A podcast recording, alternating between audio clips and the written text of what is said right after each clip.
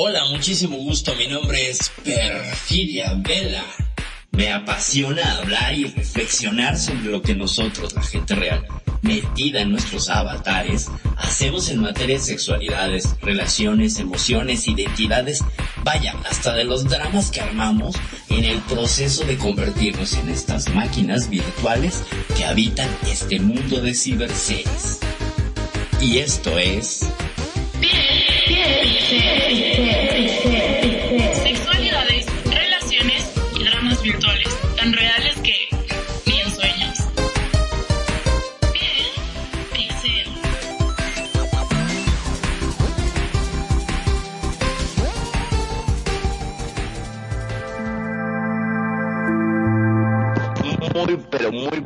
noches. Público de Radio Consentido, bienvenidos. Buenas noches, yo soy Perfidia Vela, su anfitriona y, como siempre, me acompaña mi queridísimo director, amigo, compañero Magnum Dacun. Pero antes de presentarlo, les quiero dar la bienvenida aquí a Piel Pixel, episodio 63. Y hoy vamos a hablar sobre el ego. Esta serie podría durar como 10 capítulos porque es un tema que no se acaba nunca, es extensísimo y se generan un montón de malas interpretaciones y de bastantes mm, errores y, y temas ahí de, de complicación con lo que es el ego, porque mucha gente lo confunde con el egoísmo, pero vamos a estar hablando las siguientes dos horas de ese asunto. Magnum, buenas noches, ¿cómo estás? Muy, pero muy buenas noches, como siempre, un gusto, un placer enorme estar en este programa que tantas enseñanzas nos ha dado a lo largo de todos estos años. Este, en verdad estoy muy, pero muy contento. Pero yo no entiendo por qué eso del ego, ¿viste? Porque yo no, no sé, ¿qué, qué, qué, qué ego? ¿Qué ego? ¿Qué, eh, ¿Qué es esto que estamos hablando del ego? Por favor. ¿Qué es el ego? ¿Qué es el ego? ¿Verdad? Primera, primera gran pregunta, ¿qué es el ego? Pues miren, el ego, el ego no es más que la identificación con la forma y con el fondo. Es decir, cuando tú te identificas con un papel social, cultural, anatómico, eh, fisiológico, etcétera, ya estás en el ego, es decir, en el yo. Vamos a poner un ejemplo. Eh, Juanito nace en Brasil y se identifica como brasileño y se identifica como Juanito. Ambas cosas son su ego.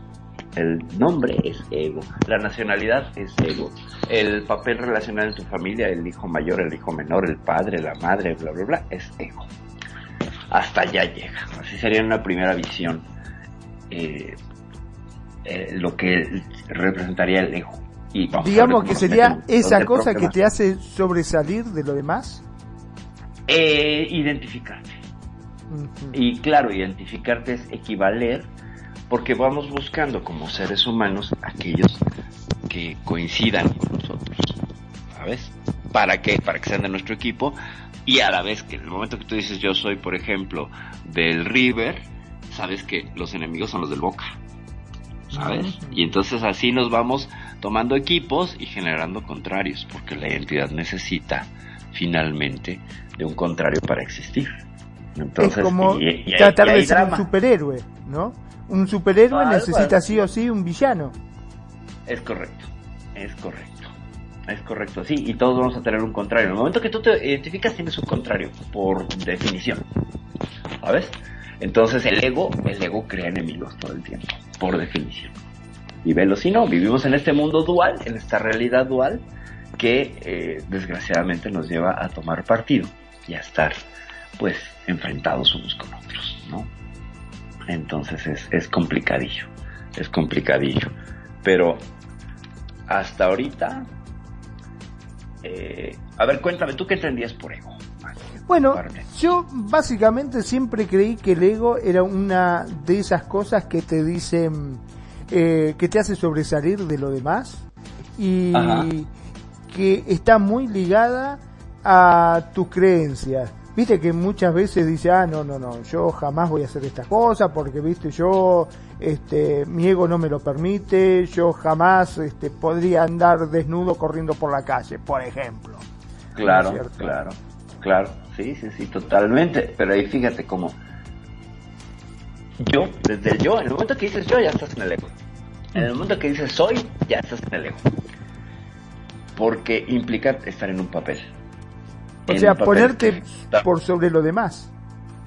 Sí, porque, fíjate, eh, es la sobrevaloración desde uno mismo. El ego siempre va a ser sobrevalorado. Siempre va a decir yo soy el mejor o va a esconder que quiere ser el mejor. En el caso de una persona tímida, ay, yo no valgo para nada, etcétera, pero está escondiendo que realmente quiere valer, ¿sabes? Que está escondiendo que quiere sobresalir. Estamos en esa competencia todo el tiempo, los seres humanos. Es interesantísimo. Es un tema, Teo, que, inacabable y nos va a llevar a un montón de vericuetos y cosas que son sumamente interesantes. Pero sí es, fíjate como tú lo dijiste, es sobresalir, ¿no? Y entonces al sobresalir es una competencia. Y al competir, alguien tiene que perder. Y vas a volverte el villano de la vida de esa persona porque lo venciste, ¿sabes? Tú eres el héroe, pero, pero eres el villano en la vida de alguien más y esa persona te puede guardar rencor, celos, enojo, etcétera, etcétera. ¿Cuántas veces no nos ha pasado? Y a veces lo haces sin querer, ¿no? A veces sobresales sin querer y alguien te tiene esa famosa cosa que se llama envidia. Entonces, es un tema complicado interesante, muy interesante. Como bien dijiste, este, muchas veces hacemos esas cosas sin querer, porque más de una vez nos ha pasado de que por ejemplo, había que hacer algún trabajo y uno dice, deja, ja, ja, lo hago yo. Y el otro dice, ay, ¿este quién se piensa? ¿Qué? ¿Qué es mejor que yo? ¿Por qué se mete adelante? Y uno en realidad lo está haciendo este de buenachón para decir, ¿para qué lo voy a molestar a los demás? Lo hago yo y listo. ¿No es cierto? Y muchos piensan que es el ego de uno que dice, ay, cuidado, nadie se meta con el Señor porque si no, oh, se ofende. Exacto, el ego se lo va a tomar todo. Como regla, todo, todo se lo va a tomar personal todo, absolutamente todo es personal. Ya sea en las relaciones de trabajo, de familia, de pareja, el ego se lo toma todo personal, se ofende. ¿Por qué? Porque justamente está buscando un enemigo, un contrario, para definirse y luego desde, desde ahí existir. El ego requiere de algo, de dama, para existir. No lo sabe, a lo mejor a veces ni siquiera está consciente de ello. Pero antes de destruir tanto al ego, porque como que, sí, es que en realidad hay que leerlo desde dos formas. Es una herramienta. ¿Y nos sirvió para qué? Nos sirvió a todos los seres humanos para diferenciarnos de, nuestras de nuestra madre principalmente.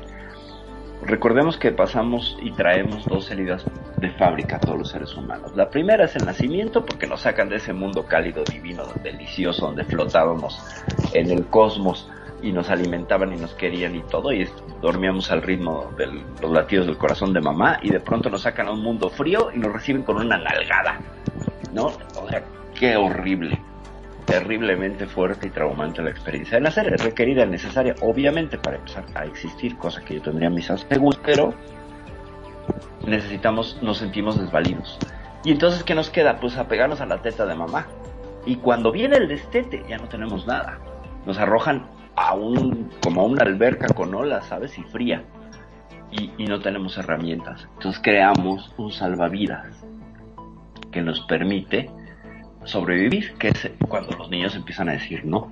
Cuando empiezas a oponerte a tus papás, cuando aprendes a decir que no, estamos viendo cómo empieza el ego a nacer, cómo empieza a formarse, cómo empieza a definirse. ¿Por qué? Pues porque evidentemente es una herramienta necesaria, porque si no se va a ahogar en ese mar de incertidumbre, que es los tiempos posteriores al destete. ¿no? Es decir, ya no vamos a tener la teta de mamá para sentirnos como parte, ya somos un individuo separado. Y tenemos que pasar este camino de construcción como un individuo separado de mamá, no parte de, porque cuando éramos pequeños, pues nos sentíamos parte de mamá. ¿Cómo ves? Wow, cuántas veces este hemos hecho por ese ego por ese orgullo, ¿no? Porque está muy ligado al orgullo también, ¿no? Muchísimo. El ego. Este, a mí me ha pasado, por ejemplo, de mm, estar con unos chicos y yo estaba cagado de hambre, por decirlo de alguna forma, y venía el otro comiéndose un, sándwich o comiendo papa frita y te miré y te decía, ¿querés? Y vos por dentro estabas que te querían tirar en palomita dentro del paquete, más o menos, porque estaba muerto de hambre, y decía, no, no, está bien, gracias, no, no, ahora voy a casa y ya como.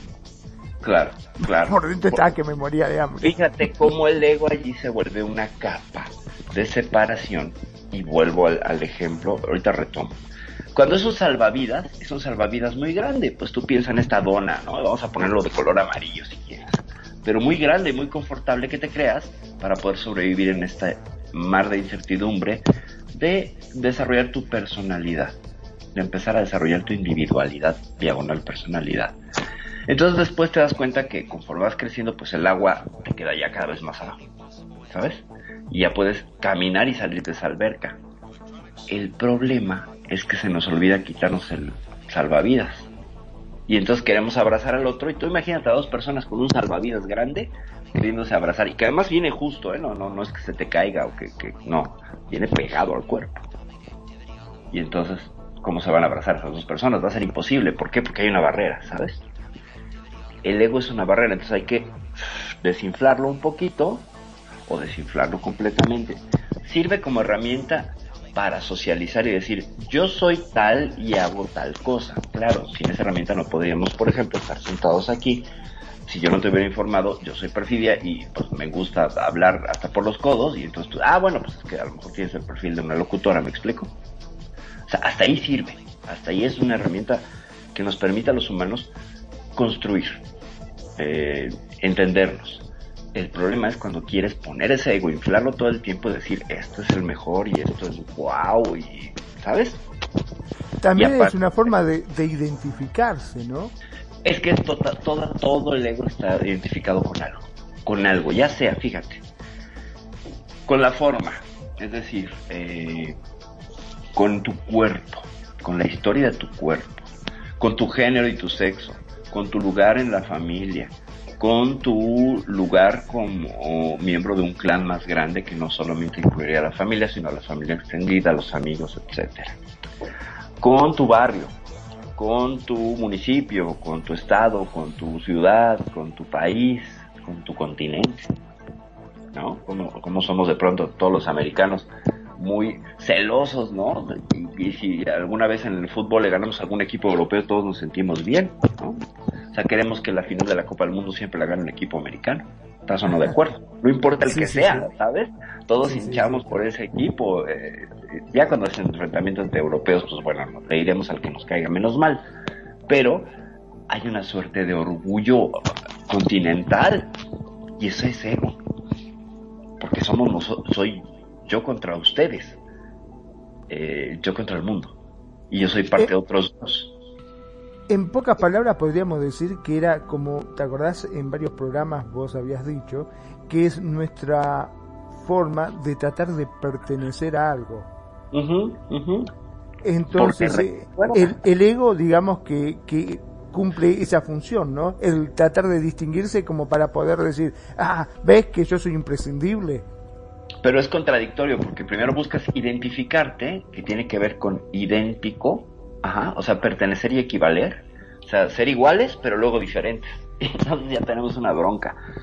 Por ejemplo, con un equipo de fútbol, yo le voy al River o al Boca. Y dentro de ese equipo de fútbol va a haber fricciones porque vas a decir, yo soy más fan porque mi papá y mis abuelos le iban al equipo y tú acabas de adquirir el gusto. Entonces yo soy mejor y superior a ti porque tengo un abolengo de oírle a este equipo. No sé si lo has visto. No sé si sí, por supuesto, sí, sí, sí. O mi ¿Cuántas discusiones empiezan así, no? Este, esas discusiones que empiezan, eh, ¿qué me vas a venir a hablar vos? Y mi abuelo, mi abuela, toda mi familia era de River y vos recién ahora que te hiciste de River pensás que él sabe más que yo. Claro, claro, claro, no lo llevas en las venas, ¿no? Como, Exacto. Como si la pasión no fuera, fuera una cuestión de antigüedad. O, por ejemplo, el que sabe más, ¿no? O sea, yo sé más de la historia del equipo que tú, por tanto soy más legítimo. Luego entonces soy más, más, más del Boca que tú, ¿sabes? Y entonces, ya desde ahí, o sea, el, grado de identificación, la fuerza de identificación con estos papeles, porque es un papel, es un papel como de teatro, ¿sabes? Es como de una obra de teatro, una puesta en escena. Una vez que tienes la identidad, la tienes que poner en escena, la tienes que poner, a salir al escenario y entonces mostrar una performance, una ejecución de esa identidad. Y hay quien la hará comprando la mejor remera, la más nueva, o sabiendo mucho sobre el equipo, o asistiendo a todos los partidos y decir, yo no me he perdido ningún partido del equipo en los últimos seis años y tú lo ves por televisión, soy más fan que tú, ¿sabes? O sea, el, el asunto está en competir y sentirse superior y destacarse del otro. Vos fijate que eso justamente lo aprovechan muchos clubes para tratar de generar dinero al respecto. Había, eh, creo que en el Racing, este, Ajá. la academia que le llaman, la academia. la academia, ¿viste? Racing Club, le- para aquellos hinchas fanáticos, sacó que el que este, pagaba, no sé si el año por adelantado o una cosa por el estilo, le ponían una plaquita con su nombre en el estadio. Oh, Te imaginás, muchos sacaban plata hasta de donde no tenían para poder pagar todo un año de socio como para que figure su nombre en la academia, en el Claro. estadio. quiero ser parte, ¿no? Quiero ser pertenecer. Pero me quiero destacar, quiero una placa más grande que la de los otros, ¿no? Claro. Yo quiero una Te pago placa dos años, grande. dijo. Exacto, te pago dos años y me la haces un centímetro más grande para que realce o me la haces de otro color, o ¿sabes? Ese es ego. Claro, acá en México el ejemplo es el América. Tiene un eslogan que dice odiame más.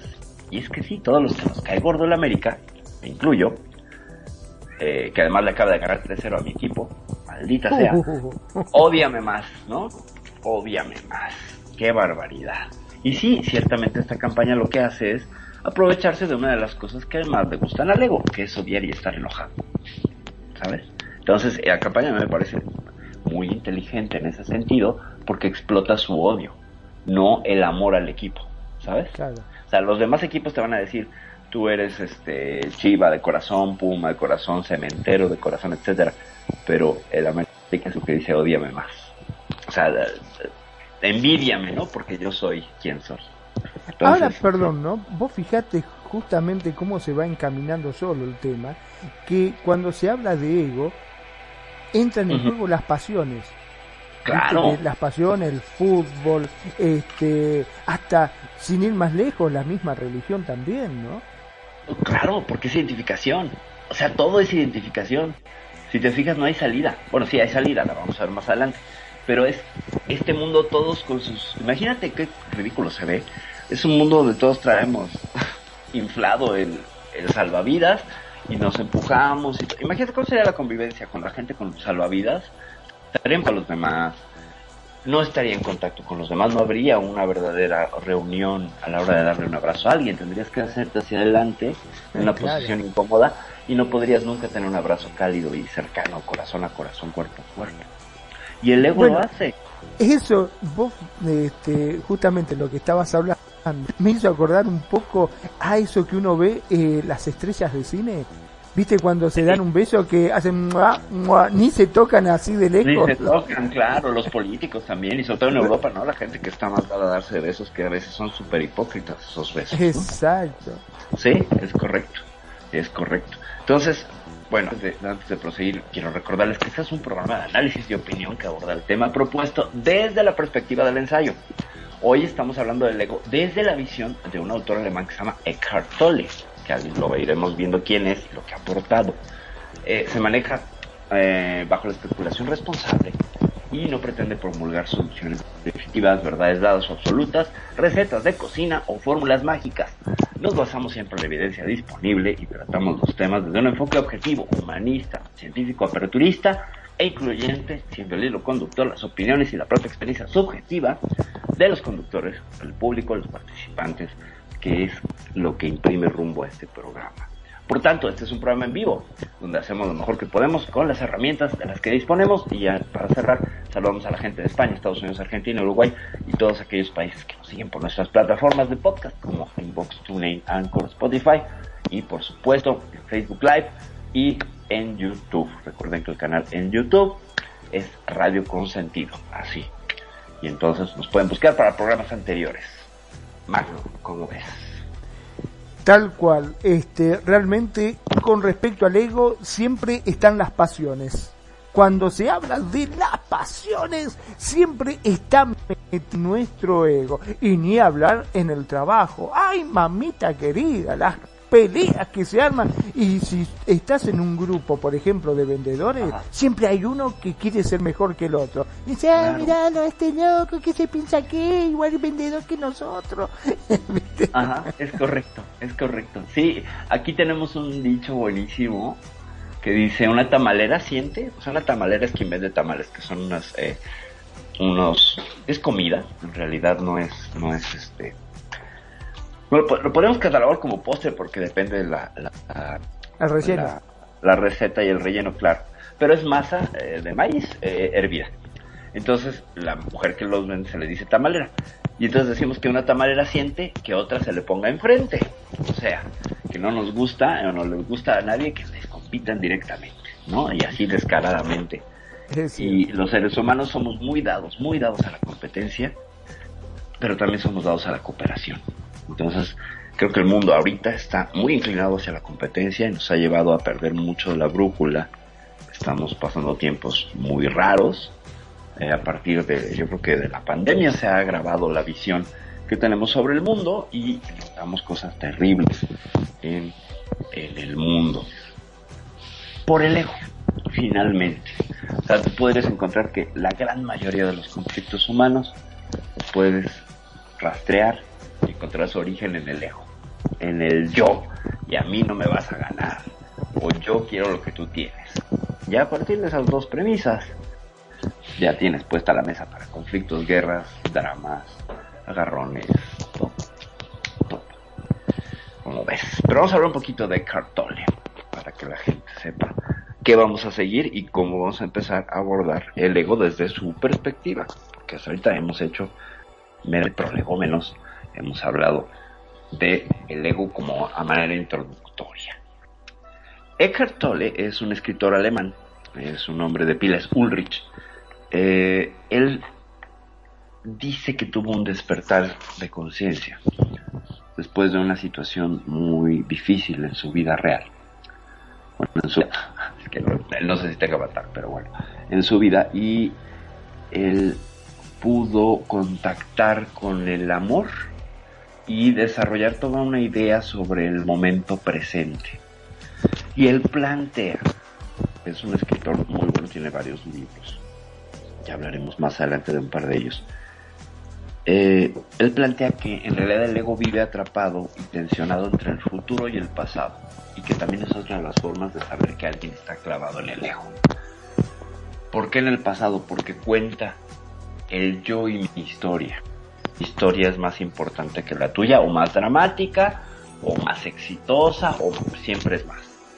¿Sabes? Decía Jack Kerouac, un, un escritor norteamericano, que las personas siempre son el héroe de su propia historia.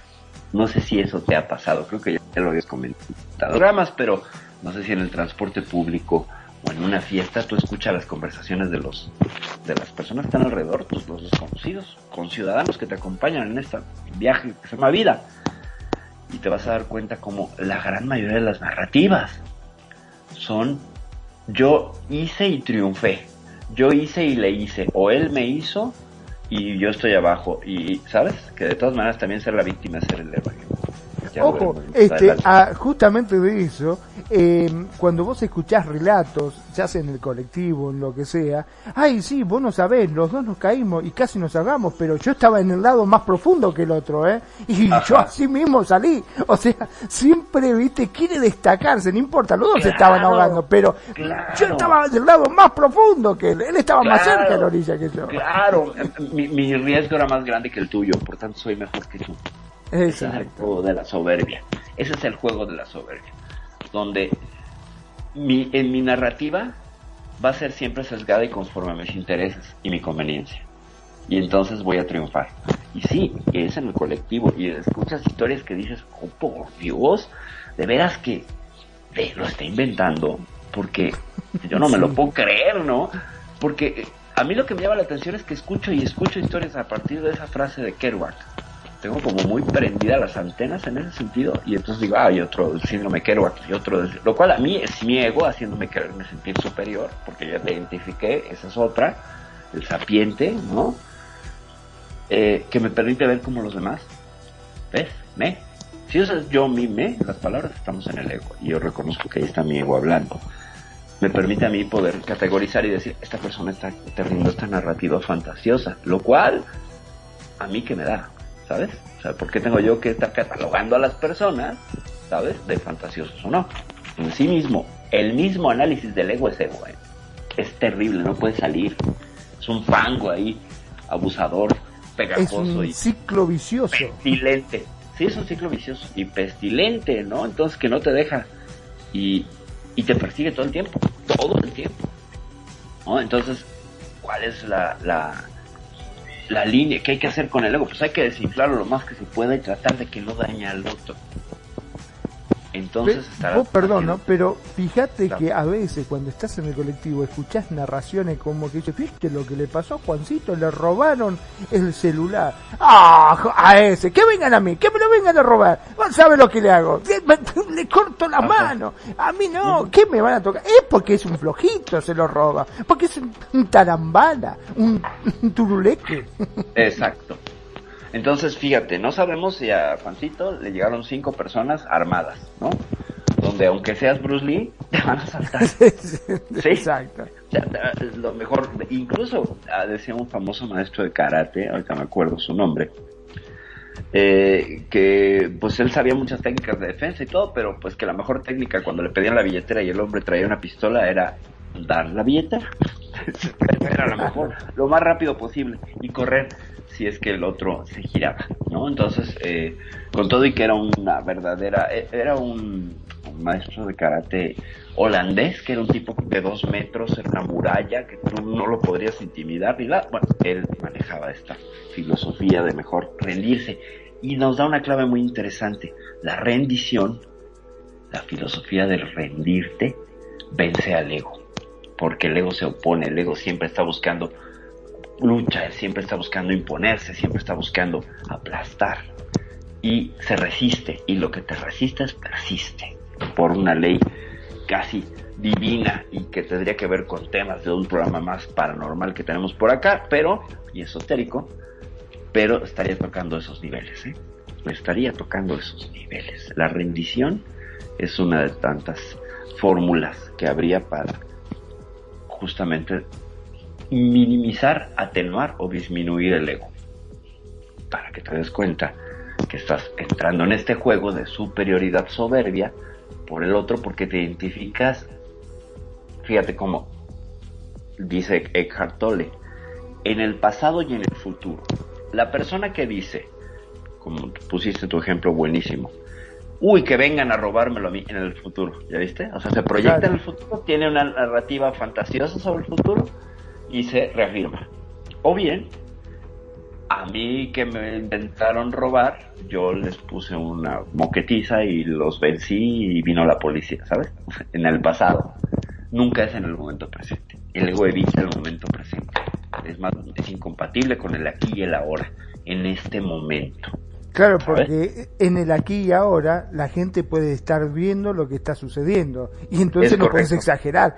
Es correcto, además es correcto, sí, porque estás, estás en el escenario y te están viendo. Eres muy brillante, Magnum, porque está la mirada del otro la que te contiene. Y donde no te ven, inventas. Somos muy buenos para eso los seres humanos, de verdad. De verdad. Pero en muy ambas direcciones, ¿eh? En ambas Sí. direcciones me quiero referir. O sea, como superhéroes en la cual, ah, sí, me vinieron a robar, eran seis. Y yo empecé a trompar y patada y mordida y los saqué corriendo a los seis.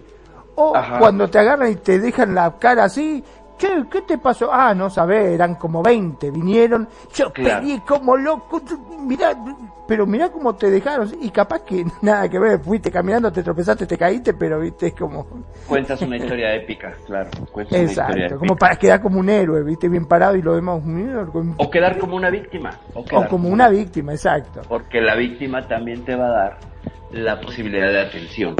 Es decir, escuchemos, y esto ya lo había mencionado en otros programas, por ejemplo, la infidelidad, cuando en el caso de las mujeres, a ponerles de ejemplo, no quiere decir que es la generalidad, ¿ok? Ni estoy haciendo sesgo de género ni nada, es un ejemplo. Me ha tocado ver y escuchar incluso, estando en, en cafés, Perdón, después uh. te cuento una historia mía después. Venga, venga, yo lo cuento rapidísimo. Eh, me ha tocado escuchar mujeres que narran la historia de su infidelidad del marido ante otras tres o cuatro amigas y las tienen en el vilo de la, de la, de la butaca, así de la silla, y contando cómo fue y desgraciado y, ellas reaccionan y están de acuerdo con él y hacen alianzas y es un maldito, bla, bla, bla. Y eso a mí me parece, coincido con otros autores, que es como, no es amor, pero se le parece. ¿sabes? Ya no tengo el amor de este hombre, pero tengo la atención de mis amigas. Y eso es muy triste. Te escuchamos, mamá. Bueno, hace ya tiempo, yo era chico, tendría 16 años más o menos, este, me gustaba tirarme, yo vivo frente al mar, y nos tirábamos desde el murallón. Había un, murallón así, un espigón que tiene unas rocas enormes. Nos parábamos en la punta y nos tirábamos en lo profundo, ¿no? Y nadábamos. Claro, siempre había dado la coincidencia, creo yo, de que había, que estaba el mar crecido y no pasaba nada. Un día me tiré y no había tanta agua, se ve, o había bajando, se había ido la ola, y me trolé contra el fondo, contra una piedra, viste que se le forman esas este, almejitas chiquititas, que se ponen todas negras las piedras. y cuando me trolé con, exacto, me corté todo el costado, pero me lo corté ah. todo cuando salgo, imagínate, el mar salado, con todo cortado, me ardía que vos no sabés. Salí todo bañado en sangre. Sí, sí, y cuando salí, todo, claro, todo se me juntaron alrededor. ¿Qué te pasó? ¿Qué te pasó? Y yo no le quería decir que me había estrolado como un tarado que me tiré y me rompí todo. Digo, no sé, me parece que me mordió algo. No quedó nadie. Salieron todos despavoridos de la playa. Claro, pues eran los setentas, ¿no? ¿O qué? ¿Qué año? Exacto, tu edad. ¿Habían visto tiburón? Claro, claro. Salieron todos corriendo, no quedó nadie. Me dice, lo mordieron, a este lo mordieron, hasta el bañero, todo un poco más y me viene a hacer un reportaje, con eso te digo todo. Casi, casi, claro, fíjate. Como no hay testigos, ¿te fijas? Entonces puedo manipular la realidad, juego con la realidad por varias razones, por vergüenza, por ejemplo. Exacto, en realidad habría sido por vergüenza, porque salí hecho pelota, como un tarado me tiré y me hice pelota. Claro, de todas maneras ibas a recibir atención, es decir, atención médica. Haya sido el más inteligente o el más descuidado. No lo sabías, no podías saber que estaba baja la marea. De hecho, te iba a comentar, cuando viene la ola, por ejemplo, que hay un hay clavadistas muy famosos en Acapulco que se lanzan desde un espigón de estos que se llama La Quebrada, pero cuando viene la ola se lanzan. Porque los que se han lanzado cuando no hay ola, pues algunos no lo han encontrado. ¿eh? Así. Y es, es, un salto de 35 metros, 40 metros. De hecho, hay todo un hotel enfrente con mesas y el restaurante para que veas a los, a los clavadistas. el hotel se puso por los clavadistas, ¿no? Bueno, entonces, todos cometemos errores. El tema es cómo gestionamos esa vergüenza, por ejemplo, en tu caso, o, tu falta de pericia, pero te juro que después de eso ibas a verificar la, profundidad del Olvídate. De hecho, después no me tiré más. no ah, me tiré más por la duda, ¿viste? Claro, más vale, más vale, saliste más sabio, ¿no?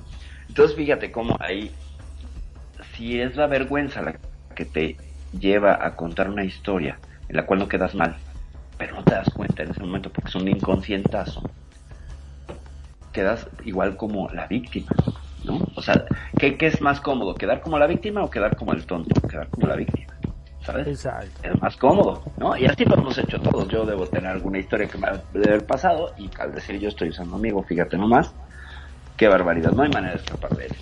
Yo digo que sí, yo digo que sí, sí la hay, y eh, la veremos más adelante. Yo creo que la segunda parte del programa, como, hay mecanismos que te permiten evadir un poco este juego de lejos, para no estar aplastando gente, atropellando gente, o como en los clubes en Second Life, cuando llegas y no ves nada y caminas y atropellas a todos, y luego tienes que decir perdón por empujarlos, que ya estamos acostumbrados todos aquí. A mí siempre me va a llamar la atención que empujan al avatar y todos reaccionamos como si fuera la vida real.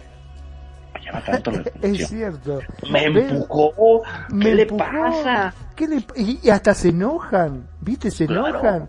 Te abren enseguida, te escriben, pero ¿qué te pasa? Fíjate por dónde caminar, me empujaste. Bueno,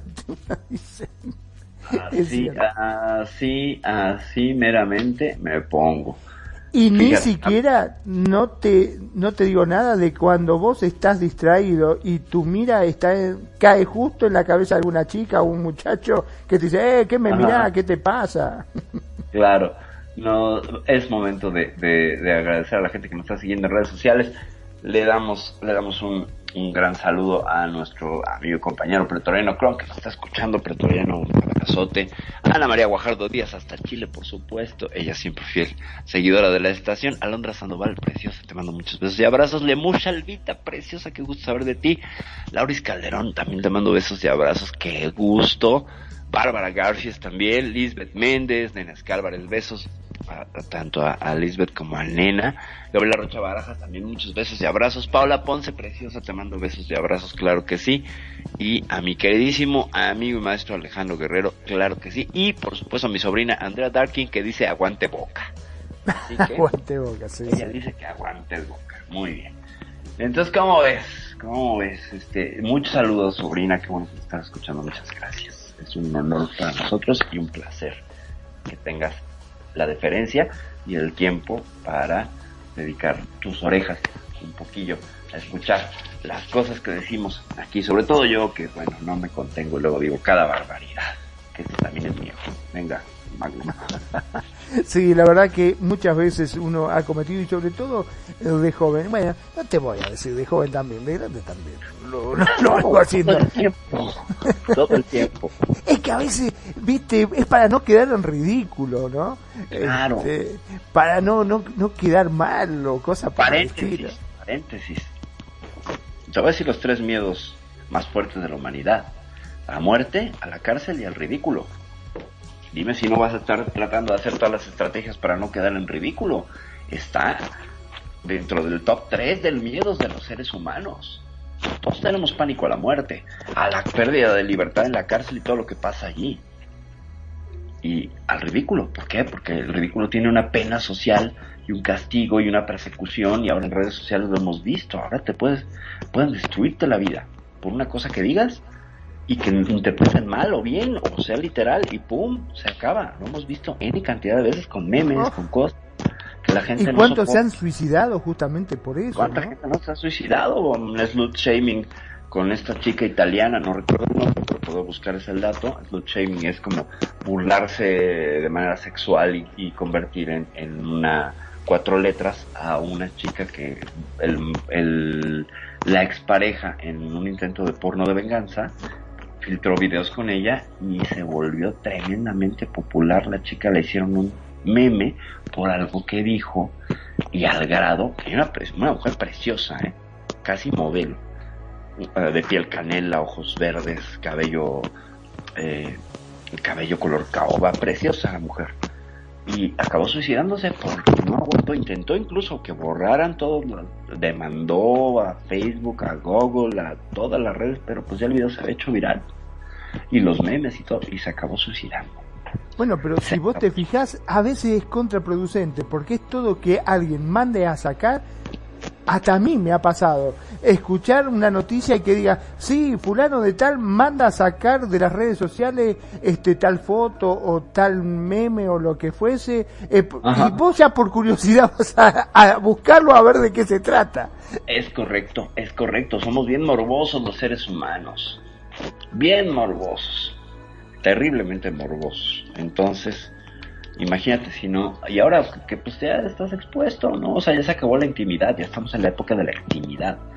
Y entonces se acabó el que las cuatro paredes de tu casa te, te puedan guardar, ¿no? Porque incluso ya la gente puede rastrearte y doxearte y encontrar tu ubicación y perseguirte. O sea, ¿sabes? Entonces, eh, es, es, sí, sí, sí, sí, sí, es terrible la, la vulnerabilidad que tenemos. La vulnerabilidad, es correcto. Tiziana Cantoni se llama la mujer que les estaba yo refiriendo. Y nos oh. comenta por acá mi sobrina, mi sobrina Andrea, que dice que está muy interesante. Pues muchas gracias, qué bueno que te parece interesante. El ego es un tema sumamente interesante y que te puedes perder en la disertación del tema horas, porque tiene un montón de cosas que son tan cercanas a nosotros, porque todo el día lo vivimos, cargamos con él. Este es un mundo de ego. y el orgullo están ligados. Son amigos, son amigos, sí, sí, sí. Vaya, digamos que el ego sería la mastermind detrás del orgullo, la mente maestra. que todo porque además después es una mente maestra entre que está consciente e inconsciente, eso lo hace peligrosísimo, porque hace cosas conscientes muy inteligentes con los mecanismos de reparación del ego que los veremos más adelante y otras inconscientes. Que, hasta que no lo reflotas el inconsciente no dices, pero qué barbaridad estaba yo haciendo esto que alguien no te lo viene y te lo refleja, te lo dice, lo trabajas. Es bien complicado. Y te digo que eso se utiliza mucho en las parejas también. ¿Cuántas veces hay cuando viene tu pareja corriendo y dice, viste, viste fulanita, resulta que engañó al marido, ¿te diste cuenta? ¿Viste lo que es? Y él ah. no se había dado ni cuenta. ¿Mm? Fíjate, flor de cosas. Yo jamás, jamás haría una cosa así. Claro. ¿Ya viste el lavado? El lavado, el lavado, el, el salud, el curado en salud que hacía, quería esa mujer. Se está curando en salud y está reafirmando una posición de buena ciudadana, de buena persona.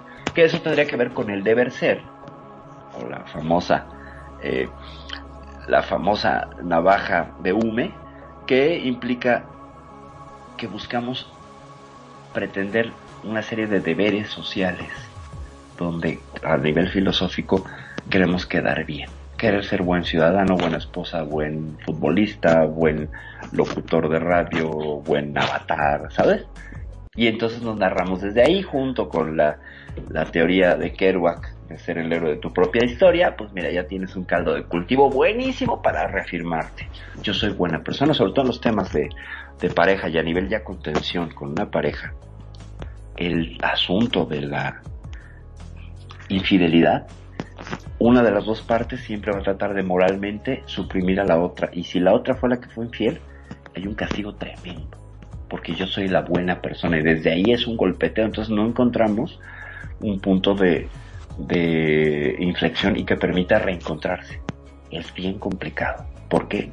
Porque hay un deber ser que implica un ego de yo soy buena pareja, buen parejo, por ejemplo. El caso de un hombre. Eh, en el caso de una mujer donde él engañó, tú eres un desgraciado, no tienes valores, bla, bla, claro, bla. Claro, porque piensan que defenestrando a esa persona los hace ser mejor a ellos. Es correcto, es correcto. Entonces fíjate, ¿cómo? ¿Qué es el juego de la, de la soberbia? Si yo te quito, yo, como, no, como estoy indemne en este asunto, o sea, tú me engañaste, yo no, yo tengo más valor moral. Entonces mi victimización se sienta en un trono de pureza. Y entonces, a pesar de que te hicieron daño, con el sistema de recompensa que tenemos en el cerebro, que le encanta estar dándonos dopamina previamente, como en el caso de la porno, por eso somos tan adictos a la porno los seres humanos, en esta narrativa sin fin que tiene, ya viene el video que me va a excitar, ya viene el video que me va a excitar a tope y, nunca llega, ¿no? ¿Por qué? Porque no hay una narrativa, eh, no hay un fin, pues. Eh, no es una película, ya lo he dicho varias veces, una película dura dos horas, se acabó y ya otra cosa mariposa. Pero en el porno tú puedes estar las horas que quieras viendo lo mismo, no termina. O sea, no hay un ya se acabó, a menos que te corten el internet, se vaya la luz, pasan algunas cosas que me han pasado a mí. Pero vemos como el sistema de recompensa, incluso con la venganza por la infidelidad, también nos toma y se vuelve ahí, ya estamos hablando de neurociencia, un aliado del ego. El ego se encarga de... Ya ven que nuestro cerebro pues no le importamos, ¿verdad? Nuestro cerebro a nivel fisiológico lo mismo le da estar en dopamina que estar en péptidos opiáceos. ¿Qué son los péptidos opiáceos? Gente que nos escucha. Son estas neurotransmisores que implicarían la hormona del dolor a nivel emocional. La tristeza, la nostalgia, eso. Entonces, el cerebro es feliz dándose unos buenos shots, unos buenos llegues de péptidos opiáceos porque el cerebro quiere al final de cuentas estar estimulado, no importa con qué. Ya sea dopamina, que sería pues como la hormona de la felicidad, o oxitocina, noradrenalina, este, o péptidos opiáceos. Entonces al cerebro le da igual. ¿Por qué? Porque él consigue su fin, que es estar estimulado y él es feliz como una lombriz. Pero a costa a veces de nosotros mismos. Entonces la fisiología ahí nos traiciona, nos vence y nos somete. Y si tienes un aliado como el ego que le está alimentando con el rencor, por ejemplo, ay, es que me hicieron eso en el año 1995 y no lo puedo olvidar, pero cada vez que lo dices es el shot, ya sea de dopamina por la venganza que te puedas imaginar, o del peptidón opiáceo por el resentimiento del suceso. Y entonces, el cerebro feliz es un adicto. Venga. Claro, pues es que me estaba acordando, ¿no?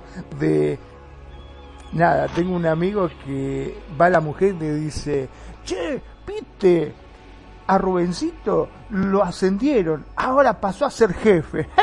¿Qué me contás?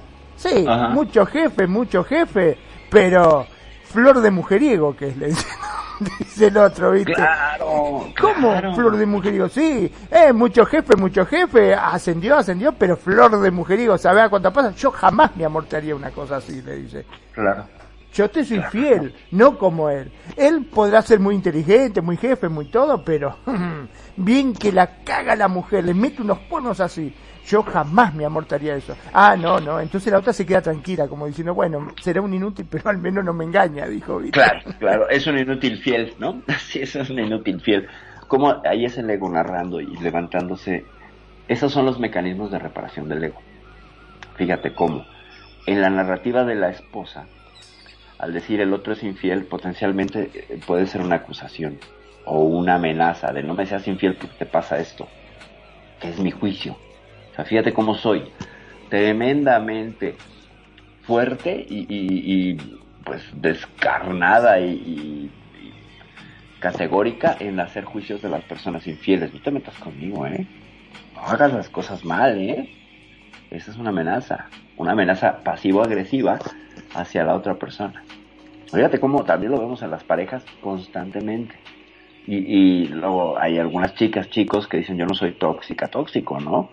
Y dices, oye, es que ese comportamiento no está muy lindo, que digamos, es complicado, ¿no? Es muy complicado. ¿Por qué? Pues porque estás construyendo y tirando guerras al aire, en aras de que no te toquen, lo cual revela mucha inseguridad. Cuando tú estás desafiando guerras y y abriendo enemigos. No sé si has visto los posts en Facebook. Todos tenemos un amigo que conmigo no se metan, yo soy el no sé qué, ¿no? O sí, o que sale con una pistola en una foto o en posiciones así de mucha maldad y de badass y dices, mmm, ¿de qué te estás defendiendo? ¿No? ¿Por cuál es la agresión? ¿Dónde está la agresión? Entonces, estas agresiones eh, ilusorias implican que el mi ego vive en una narrativa de drama o de posible drama o el drama por venir y entonces me hago una persona más interesante, ¿sabes?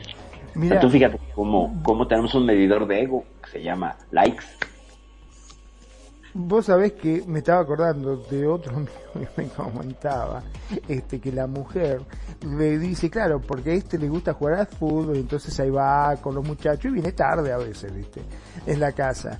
Y la mujer, para evitar o porque sospecha de que este lo podía llegar a estar engañando, agarra y dice, ¿sabes lo que me enteré? Que el marido de fulanita, ajá, sí, dice, lo engañaba. No te puedo creer, sí, decía que se iba a jugar al fútbol y en realidad en vez de irse a jugar al fútbol, se iba con otra por ahí. No te puedo creer, le dice el marido, sí, sí, dice, ese, y que, no, yo ya le dije, yo no me quejo, no me enojo, es más, si a mí vos me llegaras a engañar, yo jamás te haría un lío, un quilombo, ni pondría grito, ni te tiraría con esto como hizo esta otra, no, jamás. Ah, no, no, yo espero, te hago la cena, todo, y un buen día te pongo algo para que te duermas. Y cuando te levantes, no vas a tener más miembros, porque te juro que te lo corto. Claro. cosa así y listo. Así de sencillo. Yo, vos podés creer que hija de su madre lo que me dijo, dice. Este resultado estaba el otro, ¿viste? Claro, fíjate qué amenaza la emasculación no, bueno, o sea, la emasculación va a perder el falo, ¿no? Y entonces pierde un montón de privilegios, amén de que pues perdería placer de entrada, ¿no? Sí, hay muchas. Esa es la, aplicó la de Lorena Bobbitt, no sé si Claro, una cosa así, ¿viste? pero te digo que lo dejó muerto el otro. si tenía pensado, se lo sacó, pero de un garrotazo se lo sacó, así nomás. Claro, sí, sí, sí. Fíjate que, que, que en mi caso, la cínica de esta que les habla, si a mí me hubieran amenazado con tal cosa, no sé si me amenazaron, pero si hubiera respondido, ah, pues me ahorro la operación, gracias. Gracias, ya no me pongo tetas y ya estoy lista, ¿no? no importa, no hay problema. Pero bueno, eso en una narrativa muy trans, difiero de ella, la verdad es que yo sí le tengo mucho aprecio a mi cuerpo, ya no voy a, ahondar más, pero si hay unas chicas trans que sería un placer para ellas, pues poder decir, claro, ¿por qué no? Me ahorro la operación. Eh, vamos a ver un poquillo más de lo que el ego como identificación crea personajes. O sea, requerimos de crearnos un personaje para poder interactuar en esta obra de teatro que es la vida. Y entonces es bien interesante cómo ya vimos papeles de drama, ya vimos papeles de amenaza, ya vimos papeles de exitosos triunfadores superhéroes. Pero hay otros papeles que son mucho más comunes, porque esos serían como los más exagerados, con los cuales a veces andamos navegando, navegando por el mundo sin, sin que nos demos cuenta. Por ejemplo, cuando, no sé si te ha tocado en la escuela, se da sobre todo ese ejemplo, es muy escolar. Los padres te exigen que seas un buen alumno, que te destaques, O sea, que aplaces a todos, no importa porque como tú eres heredero de alguna clase de poder mágico de linaje de la familia, pues tienes que superar a todos los demás. A lo mejor tienes una muy buena lotería genética y pues tu cerebro es muy dado para las matemáticas, ¿no? Es muy bueno. Entonces te empiezas a distinguir en matemáticas. Pero hay alguien que es igual que tú. y que es esta competencia encarnizada por ver quién saca la mejor calificación. Y entonces luego los va a llevar a una de dos opciones. O se alían y entonces aplastan al resto. O sea, somos los amigos inteligentes y ustedes son los bobos en matemáticas. O son enemigos de por vida. Entonces, bueno, pero esa es una de las cosas que siempre hacen los padres. ¿Viste? de, ponerte en comparación constante con los demás. Vos le entregas el boletín, te sacaste un 4. ¿Cómo un 4 te sacaste? Sí, no, pero ¿viste, Pablito? Un 10 se sacó. ¿Y qué? ¿Pablito es mejor que vos? ¿Cómo Pablito se sacó un 10 y vos un 4? Dejate de joder y siempre te ponían, viste, esa pica de, andar enfrentándote con el otro y después vos ibas al colegio y lo miraba a Pablito y hijo de tu madre, por tu culpa me cagaron a pedo. Ajá, claro, claro. Traga de mierda. Pero al punto donde voy es que cuando los egos se juntan, cuando los egos se juntan, que nos salven, pero pues los superhéroes verdaderos, ¿no? Porque si nos ha tocado todos a conocer no solo a una persona con un ego desmedido, sino a dos, y luego el equipo, ¿sabes? Y eso también es muy dado en el ambiente laboral y en las mismas familias, en las mismas familias, porque nos van a recordar equipos y tándems que hemos visto casi siempre el hijo que se opone a los papás y los papás que pues, tienen un ego mucho más fuerte y desarrollado oprimen al hijo y lo cancelan y le dicen esta es mi casa y vas a hacer lo que yo diga y bla, ¿no? Aunque a veces el reclamo del hijo sea legítimo. O en el caso de las presiones sociales, por ejemplo, alguien que se acaba de casar y que vienen las tías, ¿no? A decirle, ya, a ver, ¿para cuándo vas a tener el hijo? ¿Para cuándo los sobrinos, no? Que, que es más bien necesidad de ellas no tuya, ¿sabes? Que te presiona esta presión social por procrear, por ejemplo. Es identificación con la forma, cumple con tu papel de padre o tu papel de madre. Oye, estás este, fértil, no dejes pasar más el tiempo, como si dejaran de hacerlo y al día siguiente fueran ancianos octogenarios, ¿sabes?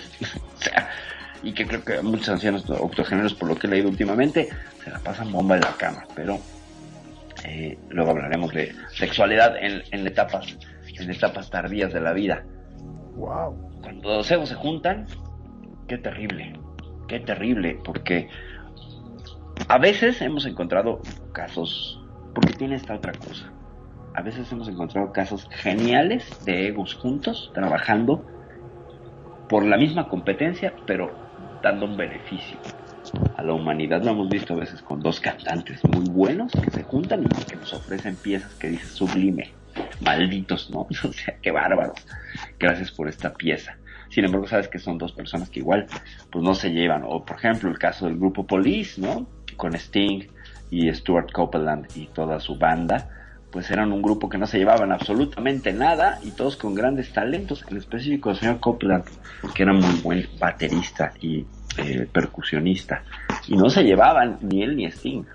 O sea, tú ves el grupo y funcionaban, es decir, eran dos egos trabajando por un bien común, pero en lo personal el grupo se acabó por eso, porque no se toleraban, se hacían cada cosa y no estamos hablando de que se que manipulaban y se, y se saboteaban. No, llegaban a los golpes directamente. Wow. este punto. ABBA, ¿no? También en el conjunto ABBA. Las chicas de ABBA, claro. Sí, sí, sí. Y en el ambiente del escenario, de, de las artes escénicas, lo ves todo el tiempo. O cualquier artista, debo de decirlo, mis queridos artistas, el ego es grande el ego es grande, porque quieres destacar y ser el mejor, ¿no? Y, quieres trascender y hacer una obra maestra cada vez que respiras y pues a veces no sale, y a veces no trasciende, y a veces Van Gogh, con todo lo que era Van Gogh, vendió un cuadro en toda su vida. No vivió para ver su grandeza. O sea, Van Gogh es muy grande post-mortem.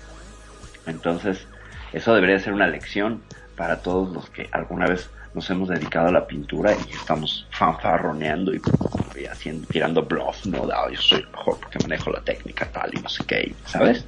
y he, expuesto en tal lado y todo. Ese, es el ego, el currículum. En la tele, te digo, en la televisión se ve muchas veces, este, acá en Mar del Plata, donde estoy yo, siempre en temporada, vienen a hacer obras teatrales y no sabes cómo se sacan los ojos los que vienen a ser justamente los actores eh, pues cuando salen al escenario sí pero a mí me aplaudieron el doble que a fulano porque cuando yo salí fíjate que la gente se puso de pie y me aplaudió más que al otro. Y otro, no, pero a mí me aplaudieron más fuerte. Y al otro, a mí hasta me chiflaban cuando yo salí. Claro. A mí me aventaron una pantaleta, ¿no? Se llevaron rosas al camerino y a ti no. Claro, claro. Es terrible. Y lo dicen, ¿eh? Lo dicen públicamente en los reportajes y todo. Como para hacer ver que son mejores que sus compañeros.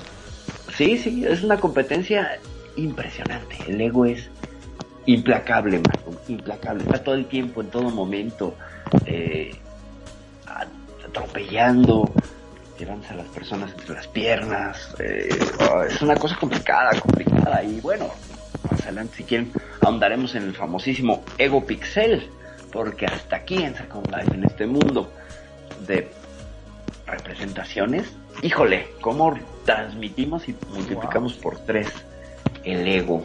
El ego aquí se ve, se ve muy bien, es una muy buena, es una muy buena herramienta para detectar cómo el ego pues vaya, finalmente son representaciones de los seres humanos, pero al carecer de muchas expresiones para el lenguaje corporal, que también sería otra de las partes de análisis del ego, pues en Second Life vemos cada cosa que, ah, por Dios, es complicado. Interesante y complicado desde el punto de vista antropológico, de la antropología virtual, que haría el señor Tom Bolsendorf, que fue uno de los pioneros en la antropología virtual y que por cierto lo hizo todo su trabajo Coming in the Age aquí en Second Life, hay que reconocerlo, que en materia de antropología virtual, pues uno de los primeros trabajos que se hicieron en la historia, se hicieron en Second Life. Y eso sería el ego de Second Life hablando. Como dijo alguien una vez, dime de lo que ostentas y te diré de lo que careces. Correcto, es correcto. Esa es una de las formas de detectarlo, claro. Dime de qué presumes y te diré de qué careces, claro. Sí, sí, sí. Y el ego, es que el ego necesita presumir porque sus logros, ¿no? Su currículum, sus cosas, sus pertenencias, sus propiedades, sus conquistas, sus... Esa es la identificación del yo y mi historia. fíjate que acá, sin ir más lejos, los avatars, hay muchos que se ponen mucho músculo y son terriblemente musculosos, que tienen músculo hasta dentro de los músculos, de lo musculosos que son. Este, Y en su vida real son rechaparritos, a lo mejor no tienen nada. O aquellas mujeres que se ponen unos pechos hiper, mega, super archigigantes y en su RL capaz que son chatas. Capaz que son más planas que una tabla para planchar, ¿no? Sí, así somos, sí, así somos. Cuando lo veo respeto para todos, sí, este, me resulta que, que, que hay una, una serie de, de pues, identificaciones exageradas, pero eso lo veremos pues más adelante. Magnum, ¿qué nos podrías comentar al respecto de ¿qué has visto del ego en Second Life? Aparte de eso, ¿qué otro? Porque hay una muy clara. Hay una muy clara, que son los conflictos entre pareja y pospareja. ¿No es así? Eh, totalmente, sí, sí. Acá, este, bueno, eh, es muy, muy, muy común, este, hacer una competencia a ver quién ha sido más engañado viste que a veces este se juntan y dice sí sí porque a mí me engañaron ah, a vos te engañaron. A mí me recontra engañaron dos veces más que vos. No pero no sabés lo que sufrí yo. Y yo lo que sufrí ah no sabés. Estuve noches sin dormir. Y la otra para no ser menos dice yo terminé en un psicólogo claro claro. O, me, te engañé me engañaron con una más guapa no que la que claro. la que a ti te engañaron. O, o me engañaron con una de mejor cuerpo o sí, claro, sí, esa competencia está muy marcada en Second Life, sí lo he notado. Sí he notado que hay una, eh, no sé, engañofilia. ¿Cómo sería, cómo sería el tema? es cierto. Engañófilos. Es como, un deporte ya esto.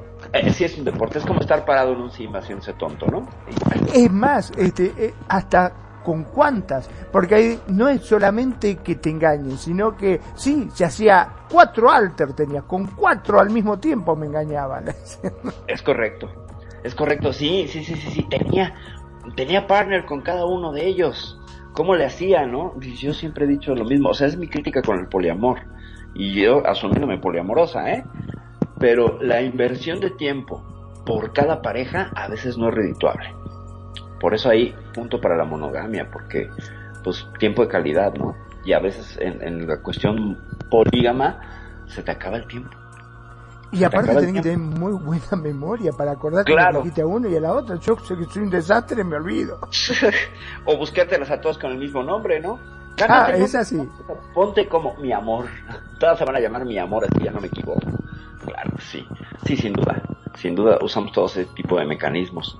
Eh, pues básicos para, para tratar de reafirmarnos, porque el una de las características que vamos a ver también es que nunca es suficiente. O sea, tiene una, un aire, un tufo ahí de insuficiencia. Fíjate.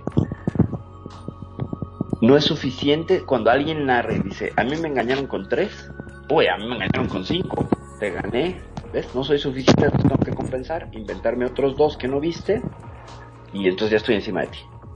¿Sabes? Entonces, mi dolor vale más que tu dolor. Mi victimización es más auténtica que la tuya. yo sí sufrí, tú no sabes lo que es sufrir, ¿no? Porque te engañaron solo con tres, pero conmigo con cinco, pues por pura matemática, he sufrido más. Y entonces, no puedes decir nada ni puedes opinar porque yo he sufrido más.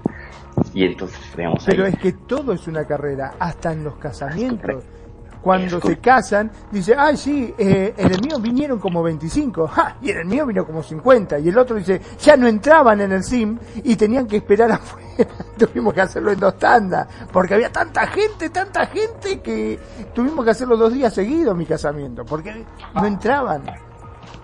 Sí, sí, perdón, perdí el audio, ¿ahí me escuchas? Sí, sí, sí, ahí te escucho. Ah, perdón, perdón, es que moví el cable y... Sí, sí. perdón, entonces, ¿qué, vemos con el ego? El ego compite todo el tiempo. Para bien o para mal va a competir. Exacto. Entra dentro de este modelo de competencia. Voy a sonar muy. Ay, viva el Che Guevara y todo, pero. Que no son discursos que me guste mantener. Pero sí es mucho de un capitalismo y de una identidad asociada al capitalismo. ¿eh? Sí, sí, sí lo ves mucho. Y, y bueno, es el modelo que está actualmente eh, como modelo de pensamiento económico y bla, bla, bla pues permeando casi todos lados de la sociedad, ¿no? O sea, tú ves a la gente compitiendo por todo. Y es, de nuevo, lo que traía, por ejemplo, eh, este hombre de amor líquido, que siempre lo cito y siempre se me olvida el nombre, Sigmund Bauman, eh, que decía que nuestras relaciones amorosas están supeditadas a un lenguaje comercial. Es decir, cuánto me quieres, qué mal me pagaste, ¿no? Me traicionaste, luego entonces me pagaste mal. Y suena a intercambio comercial. O no me das lo que yo quiero cuando yo quiero, como si fuera una obligación responder a los actos de amor en la igual medida, momento, forma que la persona que te los da, por ejemplo, una mujer, un hombre que da un beso a, la novia y se enoja porque no le dan el beso de regreso, ¿no? Pero sin ir más lejos, una de las cosas que más se escuchan, ¿cómo me haces esto? Yo que te di todo, todo te di. Ajá, te di todo, o sea, hay una cantidad, ¿sabes? Claro. Hay un lenguaje matemático, hay un lenguaje matemático que está, que está eh, metido ya en, en el ADN de las relaciones y que vemos que parece un intercambio comercial. O sea, hay que alejarse de ese modelo, de ese modelo, porque no, no crea relaciones. Es que es el, el modelo clásico del amor recíproco. ¿Sabes? Entonces, fíjate cómo, cómo con el, con el, cuando, cuando entramos en este modelo. Perdón, no, pero siempre el amor es así. Si, vos fíjate que en una pareja cuando de enamorado siempre estás, ¿me querés? Sí, ¿hasta dónde? Bueno, te quiero hasta el cielo. ¿Hasta el cielo nomás? Bueno, hasta el cielo y las estrellas.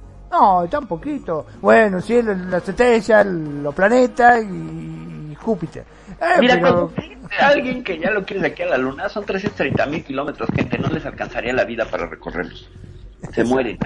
O sea, bueno, pon tú que, pon tú que sí a la luna.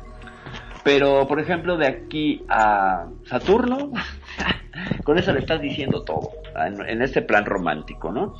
Eh, o de aquí al Sol, 150 millones de kilómetros, no te alcanza la vida no te alcanza. Y a la luz le toma 8 minutos para humillarnos, ciertamente. Pero para saber de esas cosas románticas, gente, pues, escuchemos eh, o leamos o ampliemos nuestros conocimientos sobre astrofísica y nos damos cuenta de la magnitud de la escala del universo y que somos una mota de polvo pequeñísima que no le importa al universo. Para hablar del ego, traeremos este discurso cósmico. No le importa. Y hablando de no le importa, me parece que se te cortó el audio. Este, sí, sí, para mí que tu ego te cortó el cable. Ahí está, aquí, Aquí, sí, no, más bien, el que tiene el ego es este cable que estás queriendo hacer lo que él quiere y quiere, quiere participar, que hablemos del cable de mi conexión de mis audífonos y mi, y mis manos libres. Claro, porque mis audífonos es mucho mejor que el tuyo. Son mis audífonos, los míos son mucho peores, pero tus audífonos no te trolean en pleno programa, ¿sabes? Y entonces en pleno ah. programa, exactamente, justamente, bueno, eh, Estamos hablando de la no suficiencia del ego, que siempre se siente en minusvalía con el otro. Pero y siempre tenés que demostrar algo, ¿no es cierto? Es correcto, tienes que compensar, sí, pues ¿cuánto me quieres? De aquí a la luna, ¿no? No, pero es que mi novio anterior me quería de aquí al próxima Centauri. Ay, manches, ¿no? O sea, pues bueno, yo te quiero al origen del fondo de, de microondas, ¿no? Que son 13.800 millones de años luz no hay más lejos, no hemos podido medir más lejos, ¿no? Pero le dice eso a alguien y se pierde el romanticismo. ¿Por qué? ¿Por qué? ¿No? Pero ¿por qué hay que medirlo? Eso es lo que yo no entiendo. No basta con decirle que la más, que la querés decir, ¿hasta dónde? Te dice siempre. ¿Por qué hasta dónde te tengo que decir? Dime cuándo, ¿no? Pero fíjate cómo entonces ahí, ya estaríamos hablando de otras cuestiones más bien relacionales y de formas de apego, donde si no me regresas lo que yo te estoy pidiendo, de la manera que yo quiero, de la forma que yo quiero y como yo quiero y en el tiempo que yo quiero, me derrumbo, que es el clásico drama de muchas parejas. Si no me dices que de aquí a la luna y de manera bonita, me derrumbo, me siento en minusvalía, me siento que no valgo. Y significa que, vos no me querés todo lo que yo te quiero, porque yo te quiero mucho más. Es correcto. Ah, claro, eso también es otra competencia en el juego de poder de las parejas mi amor es tan bueno, tan bueno, tan bueno, pero tan bueno, que yo te doy amor y, nadie te ha amado como yo. ¿Cuántas canciones hemos escuchado de como yo, nadie te ha amado? El mismo es cierto, sí, sí, español, ¿Dónde vas a encontrar a otra? ¿O dónde vas a encontrar a otro que te quiera ni la mitad de lo que yo te quiero? Eh, para, que veas la mitad, ¿no? La mitad, el 50%. El 50% estamos, este, ¿cómo se llama? En, en esta medición, ¿sabes? Es esta medición eh, continua de los actos de amor en las parejas. Y es ego, ¿eh? Es ego, porque además hay quien lleva una contabilidad, ¿eh? Hay, hay, hay parejas de, que digo, no son contadores en la vida real, pero viven, viven, viven en... no se les escapa nada.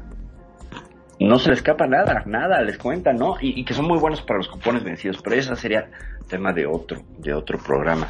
Hasta ahorita hasta ahorita lo que hemos visto con el ego, vamos a hacer un pequeño, una pequeña recapitulación. El ego, ¿qué es el ego? Es identificación con el fondo y con la forma. En resumidas cuentas, cada vez que dices yo soy, yo estoy, yo pertenezco, eh, ego. No está mal. El problema es cuando usas ese ego para atropellar a otros. Ahí ya tenemos un problema. ¿Por qué? Pues porque vas a atropellar a otros. Te vas a poner en una posición de superioridad ante la otra persona. Y ahí es cuando tenemos que aprender a desinflar el ego. ¿Saben? Como, ¿por qué hice este sonido, esta onomatopeya? Porque recordemos que el ego es como una, un salvavidas, como estos patitos hinchables con los que te metes a las albercas cuando eres pequeño. Bueno, hay que quitársela porque si no, no vas a poder abrazar al otro. Reencontrarte con la otra persona. Y al momento de desinflar ese ego se va la proyección al futuro del quiero ser y el yo y mi historia. Hay como he sufrido o hay como he triunfado. Que lo traes a las relaciones para aplastar a la otra persona o para decirle que eres mejor, peor, etc. Incluso en las parejas se da esta competencia egoica. ¿Vale? Eh, el ego no es egoísmo, gente. El egoísmo, eh, mucha gente dice, ah, es que eres un egoísta. El egoísta tiene que ver con la avaricia. El egoísta es alguien que trayendo una cesta de manzanas y están dos personas con ella, en lugar de partir y decirles dividamos entre tres todas las manzanas, les da solo dos manzanas y se queda con todas, pudiendo dividirlo, ¿saben? Entonces, eh, claro, no está obligado a dividir las manzanas, pero estamos hablando de un asunto de ejemplo de primaria, de escuela primaria, de división. De Juanito tenía 30 manzanas y tenía otros dos amigos. ¿Cuántas les tocaba cada uno? Pues 10, ¿no? Pero en el mundo real es, Juanito tenía 30 manzanas. ¿Cuántas les dio? Pues las que le vino su regalada gana, ¿no? en menos de más de conviniera y menos, menos daño hubiera. Entonces, pues se sintió obligado y dio dos manzanas y se quedó con las otras 28 para sí mismo. Entonces sería un acto de egoísmo, de yo me quedo con más que tú. No habría altruismo ni generosidad. La generosidad destruye el ego. ¿Por qué? Porque implica que yo tengo que darte algo. Me voy a arrancar de algo en amor, con gusto y en generosidad para que tú estés bien. Cosa que el ego no haría. El ego trataría de no quitarse nada y de, más bien de retirarte a ti algo para que el ego estuviera bien y tú no, no el otro.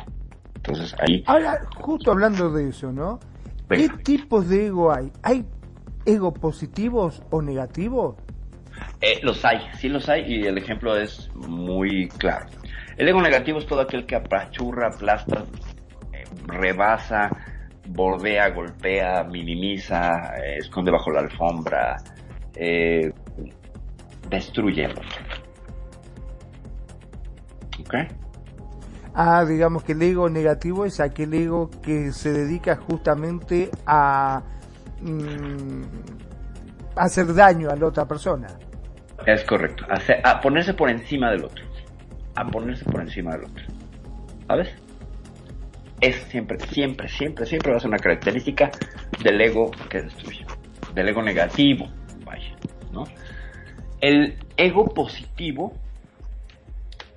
sería yo soy, yo te informo quién soy, sin embargo esto lo pongo a tu servicio no en tu, no en tu, no en tu minusvalía, no en contra de ti. O sea, yo tengo esto, puedo hacer estas cosas, pero utilízalas por favor. O sea, están a tu servicio. Yo soy tu humilde servidor. Ahí, ahí, ahí el ego ya es positivo, ¿sabes? O sea, sí estoy teniendo que narrarme, identificarme con alguna forma, pero lo pongo a tu servicio. O sea, si algo de mis saberes te sirven, te los doy con gusto porque el saber que no se comparte en el caso del saber, pues se, acumula polvo, ¿no? se echa a perder, se pudre. Entonces, lo pongo contigo y entonces sí puedo decir que soy alguien que medio sabe cocinar y cocino muy rico, por ejemplo. Y entonces llego con alguien y le digo, va a ser tu cumpleaños, pongo, yo preparo el arroz, un arroz que me queda delicioso y que todos van a quedar encantados para que tú sobresalgas y brilles. Y a lo mejor hay una narrativa allí donde esta persona pues nunca ha tenido una fiesta de cumpleaños donde le aplaudan la comida. Y entonces dices, ah, pues le voy a dar este regalo, ¿sabes? O sea, la parte positiva del ego se regala, regalado, pues. Mira vos, vos sabés que me estaba acordando de un, tengo un amigo que es ingeniero, que a él lo habían contratado para trabajar en la estación terrena de Balcarce, son unas parabólicas que hay acá, ¿no? En, la parte de comunicaciones. Eh, cuando lo contrataron a él, lo hicieron subir, hicieron una presentación formal a los otros ingenieros. ¿Sabes cómo este cuando subió al escenario y agarró el micrófono lo que dijo, su discurso, en vez de, viste, la mayoría que dicen cuando sube, bueno, gracias, para mí es una oportunidad estar en este trabajo, que esto que lo, lo único que dijo, cuando subió, fíjate vos qué ego tenía, que dice, lo único que espero, que me sepan aprovechar y no me hagan perder el tiempo. ¡Wow! Y se bajó, pues. se quedaron todo un silencio hubo, se quedaron todos duros. Nadie se esperó que iba a decir esas palabras. Subió al escenario, el dueño ahí, el presidente, qué sé yo, habló y dice, bueno, contratamos al ingeniero, no voy a decir el nombre para que no quede mal. este, Lo hizo subir y el tipo dijo, bueno, este, sí, para mí es un gusto, pero lo único que espero es que me sepan aprovechar y no me hagan perder el tiempo. Y se bajó, se, hizo un silencio. ¿No viste que por lo general todos aplauden? Nadie hizo nada. No, rompió, rompió el protocolo y además pues, les aventó luego. No se ha pedido ley de casualidad, como este político argentino que, ay, qué bárbaro, ¿eh? estaba leyendo unas declaraciones del qué bárbaro. Agustín Ley o... Ah, sí, sí, no, no, no es un caso. Amiguito de Bolsonaro, por cierto. Sí, totalmente. Sí, no, otro, otro, otro, pero ese además con un ego mesiánico, que eso es otra, ¿no? O sea, con combinado con una misión divina, bueno, ya, estos son todos otros temas de otro programa que no tenemos en la estación, pero pues lo podríamos hacer un programa de análisis político. No, ya no sigo con mi boca porque luego acabo. ¿Sabes lo que pasa? es Que eso potencia el ego a tal forma que no podés, eh, o sea, no tenés forma de, de darle un, un contratuco, como diríamos acá, que los que juegan el truco, ¿viste? Este, no podés decirle nada porque al ser mesiánico que viene de allá arriba, ya no hay más alto de lo que diga, ¿no? Claro, y, lo vemos en, en, un montón de líderes de sectas, ¿no? Egos desmedidos, egos desbordados, egos donde ellos son el centro del universo y saben guiar la vida de los demás moralmente generalmente, o sea, vaya, las más de las veces, y encontramos esta terrible, terrible combinación de personalidades casi psicopáticas, ¿no? Y sociópatas. ¿Y cómo le vas a decir algo si supuestamente Dios lo eligió a él? No te eligió a vos, eligió a él. Entonces ya está, con eso Claro, y, y, generalmente siempre son personas que dicen que Dios los eligió en un sueño, les habló y hay que creerles. A mí siempre me llama mucho la atención como estos mesías autoproclamados, ese sí siempre es el que es más complicado, ¿no? Cuando dice, a mí me habló Dios y yo tengo la razón porque, bueno, ok, ¿no? O sea, pues pásame esos hongos que te estabas comiendo porque a lo mejor te cayeron mal, supiste usarlos y te causaron un mal viaje, ¿no? Eso muy probablemente. Pero sí, e, esa combinación de ego más religiones o sectas, uff, es complicadísima, complicadísima. No negamos con ello que haya personas, por supuesto, que están dedicadas a la espiritualidad y en el mundo de las religiones, que sean todo lo contrario, que sean verdaderos servidores de la palabra de su religión, cualquiera que sea, y que trabajan en, verdadero amor al prójimo. ¿Los hay? Claro que sí. Que debería ser humilde, ¿no? Debería existir la palabrita humildad por ahí. Claro, pero fíjate que la humildad también es ego. Ahí, ahí hay un tema muy interesante con la humildad. Eh, no sé si has visto muchos posts en Facebook de pronto de gente que dice eh, que tiene un origen humilde y entonces a partir del origen humilde hacen todo un montaje para que los demás le digan si eres humilde, ¿no? Eres mejor que los demás, eres mejor que los ricos, ¿sabes? Porque los ricos no lo merecen, porque, ¿sabes? O sea, como si fuera una, una plataforma de ataque. Y entonces... hay muchos que se hacen los humildes, que tienen eh, empresa y tratan de evadir impuestos, que ah, eso tampoco lo dicen, porque, viste, supuestamente eh, cuando hacen donaciones a caridad o cosas por el estilo, el gobierno este, se lo retribuye en, sus impuestos, ¿no es cierto? Pero ah, eso no lo dicen, obviamente. Entonces, ¿qué hacen? Van a donar una bicicleta para el Día del Niño y no es que van y se la donan, no, llaman a la prensa, los diarios, los reporteros, y ponen carteles por todos lados, panfletos, etcétera, etcétera, cosa de que sepan que son ellos los que están haciendo esta obra de caridad regalándole una bicicleta a los chicos, por ejemplo. Tengo una experiencia RL al respecto. Y ese es mi ego queriendo sobresalir, ¿verdad? Pero bueno, ahí va. Una empresa, una empresa que tenía unas tarjetas que comprabas en el supermercado y cada vez que la comprabas se suponía que ayudaban para darle de comer a niños pobres. Eh, la empresa se llamaba Un Kilo de, ya no voy a decir de qué más, porque, pues bueno. Entonces, eh, vendían por todo el país las tarjetas estas y promocionaban que a niños de ciertas poblaciones rurales ellos los alimentaban y que les daban y todo. Bueno, los números de recaudación de esos pon tu 50 mm, centavos de dólar costaba la, la, la tarjeta y sigue costando porque por ahí sigue. Reeditó una cantidad estratosférica, Magnum. o sea, no tienes una idea. ¿Sabes cuánto destinaban verdaderamente al proyecto social? Ni el 5%. Y fueron denunciados porque alguien dijo, bueno, estos niños que les están ayudando están muy desnutridos, ya llevan tres años aquí y no veo que, que se nutran. No les daban cartón en la comida. Cartón. Eso salió en el análisis químico de los alimentos que otorgaba esta, esta suerte de eh, empresa este, de beneficencia. Bueno, no de beneficencia, como de, de, de, de goodwill, ¿no? Entonces, Sí, terrible. Hay muchas historias así y de evasión de impuestos y no sabes. Sí, cartón, un caldo de cartón les daban ahí con muchas especias y no sé qué. Y un poquitito de carne. No, no, no, no, no, una cosa bárbara. Se todo un escándalo. A partir de ahí, bueno, se fueron para abajo y luego ahí.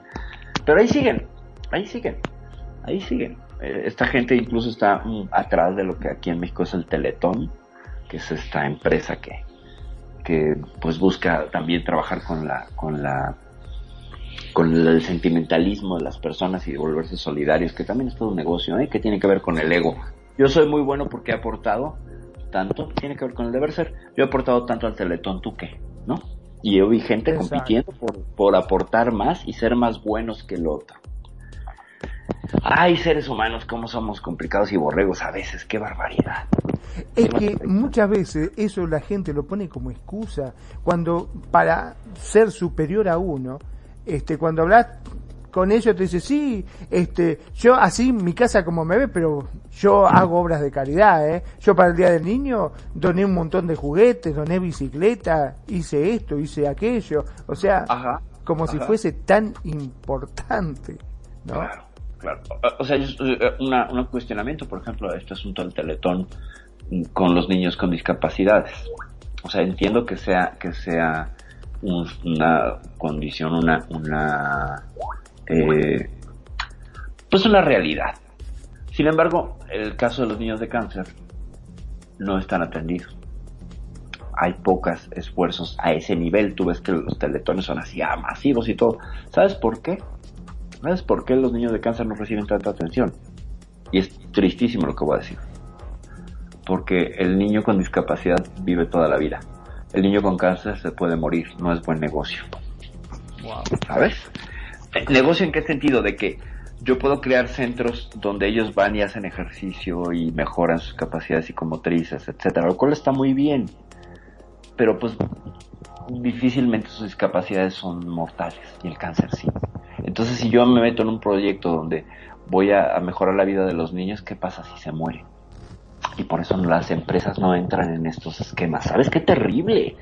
¿No? O sea, a mí me parece que sí. Ahora, últimamente he visto mucho en, en, YouTube Porque no es que están pensando en los chicos o realmente en tratar de ayudar, simplemente están tratando de hacer una publicidad encubierto. Es correcto, es correcto. Aunque hay esfuerzos de organizaciones que son mucho más humanitarias, y lo he visto mucho en YouTube, donde salen testimonios desgarradores de niños de Ucrania, de Zambia, de todo que tienen cáncer y te dicen, no me quiero morir. Estos son mis papás, yo los amo, tengo cáncer, no me quiero morir. Y eh, de verdad, te juro, si corro a firmar la petición, claro. Y, pero a mí, a mí, a mí, a mí me rompe el corazón al grado que digo, mm, ya no puedo, los veo y ¡au! trato de huir. Y no porque no sea solidario, o no sé, o, porque no, no, no me importen. A mí me pega muchísimo. O sea, y, reconozco el efecto que tiene la publicidad y lo aplaudo porque, digo, si yo di clic, ¿cuánta gente está dando clic? Y gente que sí está donando. La verdad es que sí aplaudo esos esfuerzos. Es una de las formas de la publicidad que antes se evitaba porque no era políticamente correcta. Ahora la vemos y eso está muy bien. A mí me parece muy bien. Por un lado, aunque explota el lado sensiblero, más crudo, ¿eh? Más crudo. O sea, yo entiendo el, el asunto testimonial y que nada puede más que un niño que te llora. Claro, claro, es la verdad, la realidad y quizás esté pecando de mojigata y de, y de reprimida al, al hacer este juicio que no debería. Pero eh, creo que hay otras formas que también te muestran el problema sin necesidad de ello, porque exponer a los chiquitos eh, lo siento complicado, aunque sea una súplica de vida, ¿eh? o sea, tengo, tengo mis, mis, mis asegúnes, habría que ver quién está allí detrás, pero aplaudo esos esfuerzos, claro que sí, los aplaudo totalmente, y ojalá estén, estén rindiendo frutos, ojalá, de verdad, porque yo lo que vi en, en, el momento que trabajé con estas empresas es que evitaban trabajar con los niños de cáncer por ese asunto, ¿eh? Y me lo dijeron así los ejecutivos, no, porque los niños de cáncer no es un buen negocio, ¿qué tal si se muere? Y entonces no podemos darle un seguimiento y bla, bla, bla. Y desde el, el modelo de negocio, pues no les resultaba redituable, cosa que los niños que tienen discapacidad, sí, sin decir que unos son mejores que otros, no, no, no, ambos son eh, seres sintientes que merecen todo el amor y todo el apoyo, por supuesto, pero sí, a veces las publicidades son bien engañosas, bien engañosas y bien complicadas. Y los políticos ni hablar, en cuando están en campaña, ah, que vos los ves, que van a los hospitales, que agarran esos chiquitos y le dan besitos, y, y después cuando asumen ya se olvidaron, no pasan ni cerca de ahí. Es correcto, es correcto, y, y según van a mejorar las instalaciones y todo, y no lo hacen, no, y no lo hacen, y esos placebos políticos que vemos tan seguido. Qué ruin y bajo que es eso. Es ruin y bajo. Y es ego, ¿por qué? Porque ellos quedan bien, los políticos quedan bien, en aras de su ego, porque les interesa el poder, quedar bien, etcétera, y ignorar los programas públicos atendiendo cualquier excusa, no hay presupuesto, no llegamos a un acuerdo, las condiciones no estaban, etcétera. Porque, ¿sabes cuál es lo que a mí me da bronca? Que realmente ellos, cuando están haciendo campaña, muestran la realidad. ¿Me entendés? Muestran que están desatendidos, muestran que no son eficientes, muestran que necesitan muchos recursos, muestran toda la decadencia que hay al respecto y que si ellos son elegidos van a cambiar. Y cuando son elegidos se olvidan y sigue todo funcionando exactamente igual que siempre. Eh, ellos teniendo que después tratar de pedir la solidaridad de la gente, porque del lado político no hacen absolutamente nada. Y pero solamente si se acuerdan de mostrarte lo ruin y lo precario que están esas instalaciones cuando están en campaña, pero no hacen absolutamente nada al respecto. Y eso es lo que a uno le duele, ¿no? Que los utilicen como un medio nada más. Claro, porque además, fíjate, como hay a quien culpar al gobierno anterior, y si es del otro partido, pues mejor, ¿no? Y entonces te permite usarlo de plataforma de comparación. Yo, mi modelo es mejor que el otro, yo soy mejor que el otro. Que esa es la base de todas las campañas políticas, ¿no? Como muestras los atributos y la mejora de, de los políticos. Ahorita aquí en mi país hay una campaña de los regidores, ¿no? Y entonces hay espectaculares donde te presentan al regidor de cada municipio, alcaldía, etcétera, y sus logros, ¿no? Y me quedé, vi uno y dije, con una señora de un, de un municipio del norte de la ciudad, que yo no conozco y que de verdad poco fotogénica es ella. y, y me pongo en el papel de la agencia de publicidad y digo, qué difícil sacarle lo mejor a esta mujer, porque uno no es fotogénica, tiene un gesto horroroso la pobre, a lo mejor tiene las mejores intenciones, pero a mí ya me perdió, ¿eh? a mí no me interesa cuando le veo el gesto y la y digo, no, no sé quién es esta señora, probablemente puede ser la mejor, la que traiga la mejor propuesta, que es cosa que dudo, pero eh, me hace mirar hacia otro lado, ¿no? Y es bien complicado en el tema de las campañas políticas quieren mostrarse. Los peinan, los bañan, les cortan el pelo, este, contratan un asesor de imagen, o sea, invierten millones de pesos y de dólares en la imagen, pero ¿y en la propuesta política qué? ¿Sabes? O en la, o en la realización política, la ejecución política de sus ideas. No ves esas mismas ganas, ¿no? No, no ves esas mismas cantidades de dinero. Y de nuevo, ego. Con tal de que ellos brillen y queden como los bonitos, los guapos, o los eficientes, o los que pueden, utilizar todas las herramientas disponibles del marketing y la publicidad, incluso el marketing emocional, para tratar de ganar votos. Son terribles y es ego. Mira, te digo acá en Mar del Plata, en la ciudad donde estoy yo, en la República Argentina, es una ciudad muy turística y uno, este, cuando está por llegar la temporada, en plena temporada, ¿qué hacen? Cortan la avenida, se ponen a hacer el pavimento, que cortan por todo lados, es un despelote el tránsito, no saben para dónde ir, todo, dice, no, porque estamos trabajando.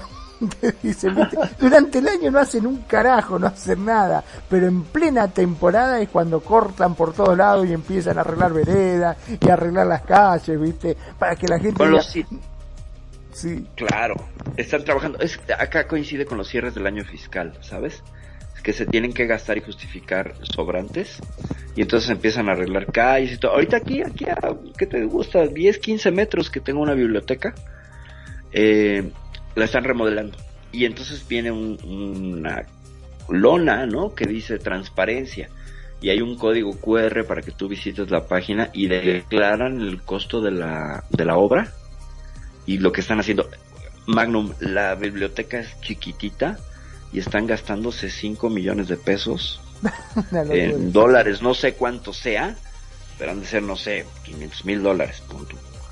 Eh, y, y, bueno, ya tienen un despelote, muy ellos, muy, muy creativos, ellos lo van a poner una cafetería cuando hace años ahí había una cafetería fuera del lugar y funcionaba perfectamente, ahora están haciendo todo un, bueno, levantaron tierra, el adoquín, es un cochinero porque no han levantado la, el, lodo y la tierra que sacaron para meter una cisterna. Si me entiendes esos términos, ¿no? Bueno. Sí, sí, sí, El asunto es que le van a echar un piso más. Entonces tiene dos, tiene un piso y medio.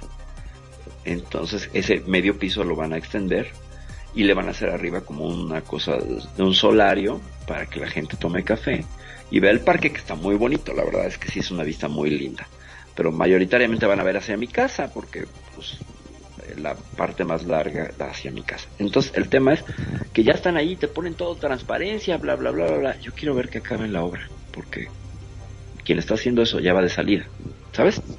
Entonces se va a quedar a la mitad, como es fin de año fiscal, se va a quedar a la mitad y le van a echar la bolita al otro y el otro va a decir, bueno, pues que ya no me dejó presupuesto, bla, bla, bla. Y yo apuesto a que ahí van a quedarse las sillas de metal que compraron así de herrería y se van a quedar ahí bien lindas. Me ha tocado verlo varias veces.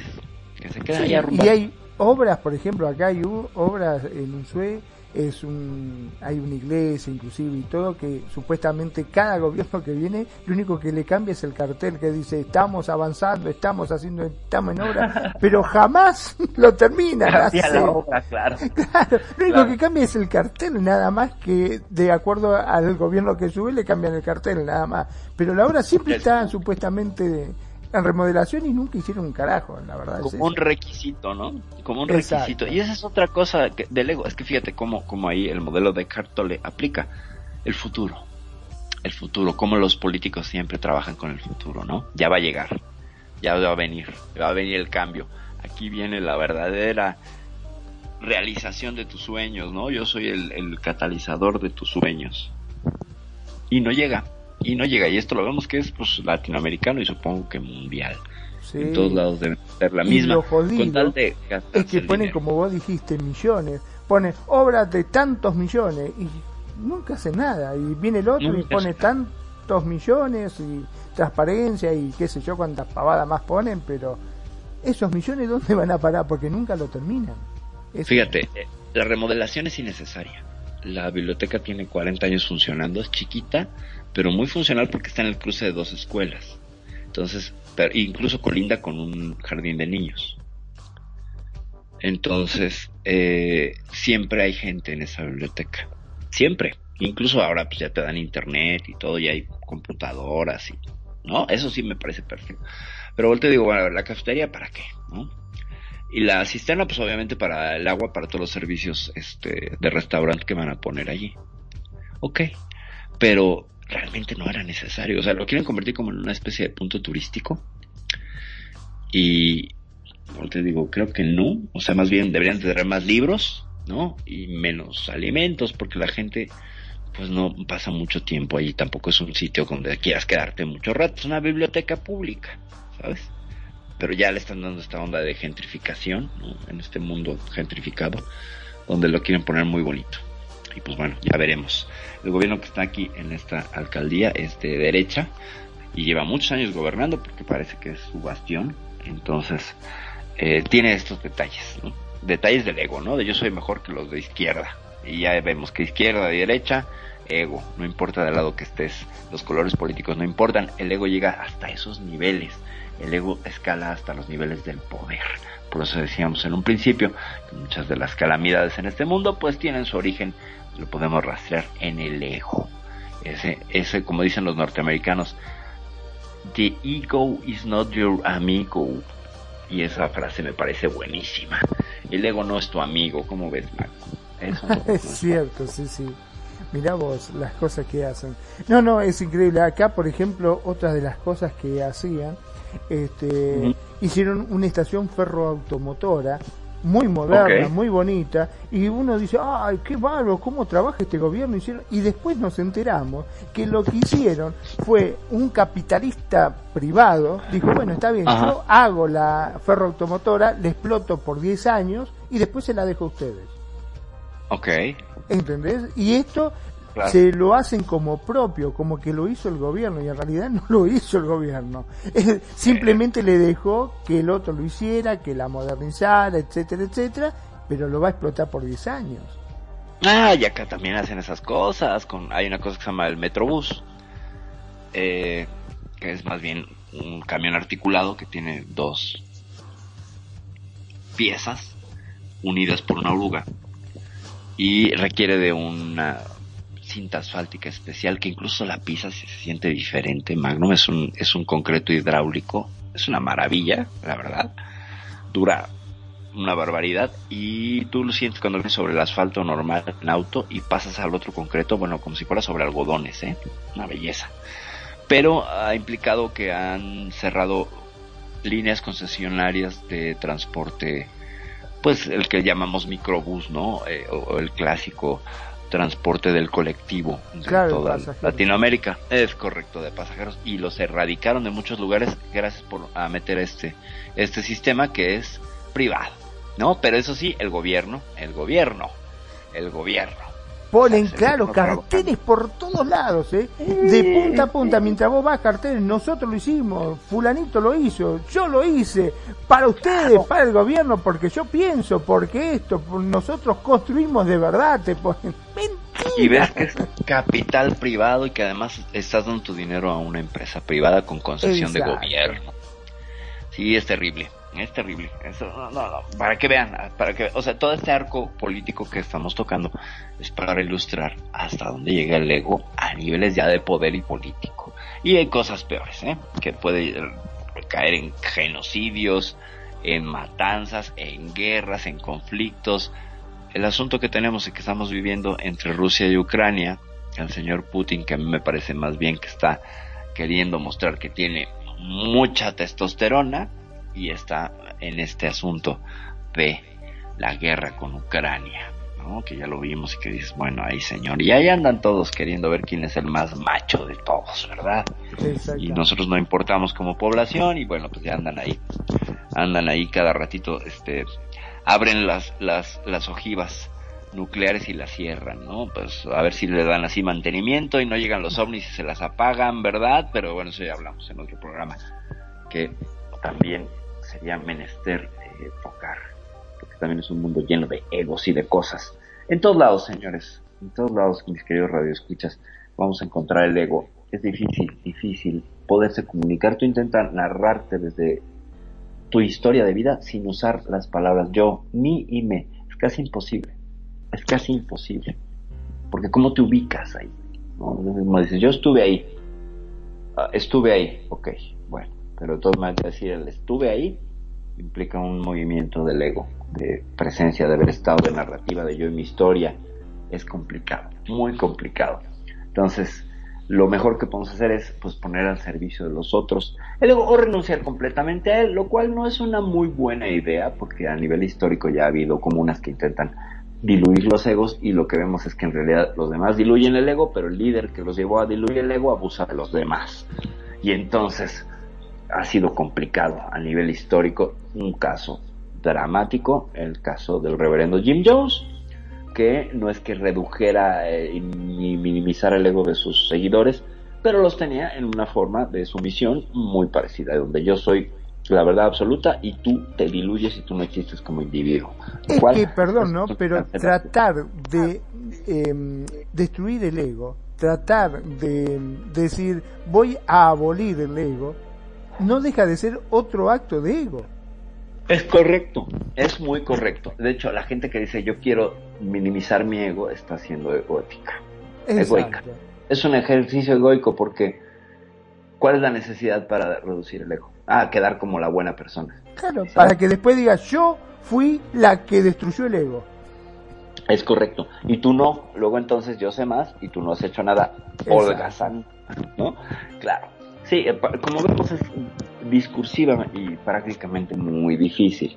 Sin embargo, si en lugar de destruirlo lo utilizamos a nuestro favor como una herramienta que nos permite ya que estamos en comunión con los otros, pues acrecentar la comunión y la cooperación con el otro, sin aplastarle, sin caer en estos juegos, por ejemplo, yo soy muy crítica de la autoestima, ya lo han visto en estos programas, auto, o sea, propio, estima, ¿no le suena ego? O sea, ¿cuánto me voy a estimar? ¿Qué valor me autoasigno? En la definición de la presentación del programa decimos nada más y nada menos que la siguiente frase, el ego, el ego es ¿no? La valoración excesiva de sí mismo. Nos dice por acá mi sobrina Andrea. Ahora me quedé preguntándome si los aliens tendrán ego. Es muy interesante tu pregunta, sobrina, porque primero que nada, el único modelo que tenemos para tratar de hacer prospectiva hacia una entidad extraterrestre, pues sería la, nuestra referencia humana, ¿no? Eh, podemos traslapar algunos ejemplos que la naturaleza nos ha dado de formas de vida donde no hay ego. Por ejemplo, las hormigas. Las hormigas trabajan de manera comunal y cooperativa. Las abejas. Y son una mente colmena. Entonces yo creo que puede ser que exista una eh, entidad biológica extraterrestre que trabaje en identidad colmena sin ego. Aunque de todas maneras esta identidad o mente colmena tendría un ego y muchas formas, ¿no? Entonces es complicado de, de, hacer la perspectiva. Sin embargo, el ejercicio me parece buenísimo y está es, muy inteligente de tu parte proponerlo, ¿no? Porque si tendrán o no tendrán ego. Pues igual y sí, ¿no? Dice el libro de las razas extraterrestres soviético que presenta 57 razas que pues entre ellos compiten y al competir hay ego, ¿no? O sea, hay unos buenos y unos malos y los arturianos contra los grises y todo. Pero ya eso es motivo del programa del jueves, sobrina. Entonces, ya cerramos este pequeño este este pequeño espacio de euforia para regresar a piel pixel que, estamos hablando del tema del ego terreno terreno sobrina terreno de humanos de seres humanos ya vimos que bueno también aquí en los píxeles hay mucho ego no o sea y lo vemos por ejemplo en uno de los casos más dramáticos que me parece que es la gente que no quiere saltar a hacer mesh y que se queda classic la cantidad de discriminación que, ejercen, ejercemos los demás por la gente que no quiere brincar al modelo de prótesis mesh vento. ¿Cómo ves eso tú, Majo? es cierto, sí, sí, sí. a veces este se utiliza el ego para justificar, creo yo, esa em, tratar de imponer lo que uno quiere, ¿no es cierto? A veces para tratar, vos querés imponer tu ideal. Entonces, ¿qué haces? Te juntás a la gente y, tratás de, imponerlo diciendo que lo otro es malo. Que ese cambio no deja de ser este algo egocéntrico, por ejemplo. Pero vos estás siendo tan egoísta como esa gente.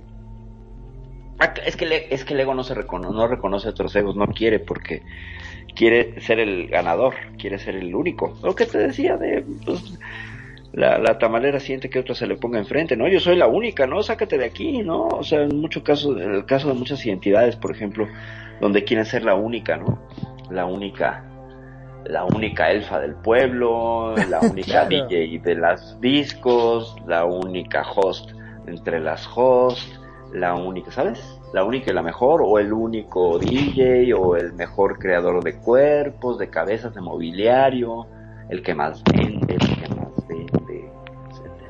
Claro, porque el que tiene, por ejemplo, si vos te encerrás y empezás a decir, todos aquellos que tienen cuerpo cupra, este, son egocéntricos. Y, Exacto. Eh, entonces, eh, vos estás reafirmando tu propio ego también. Claro, claro, por supuesto, porque además estás protegiendo tu, tu elección corporal, ¿no? Tu elección cibercorporal. Yo con los cuerpos Cupra, pues me preocupa, la verdad. sí.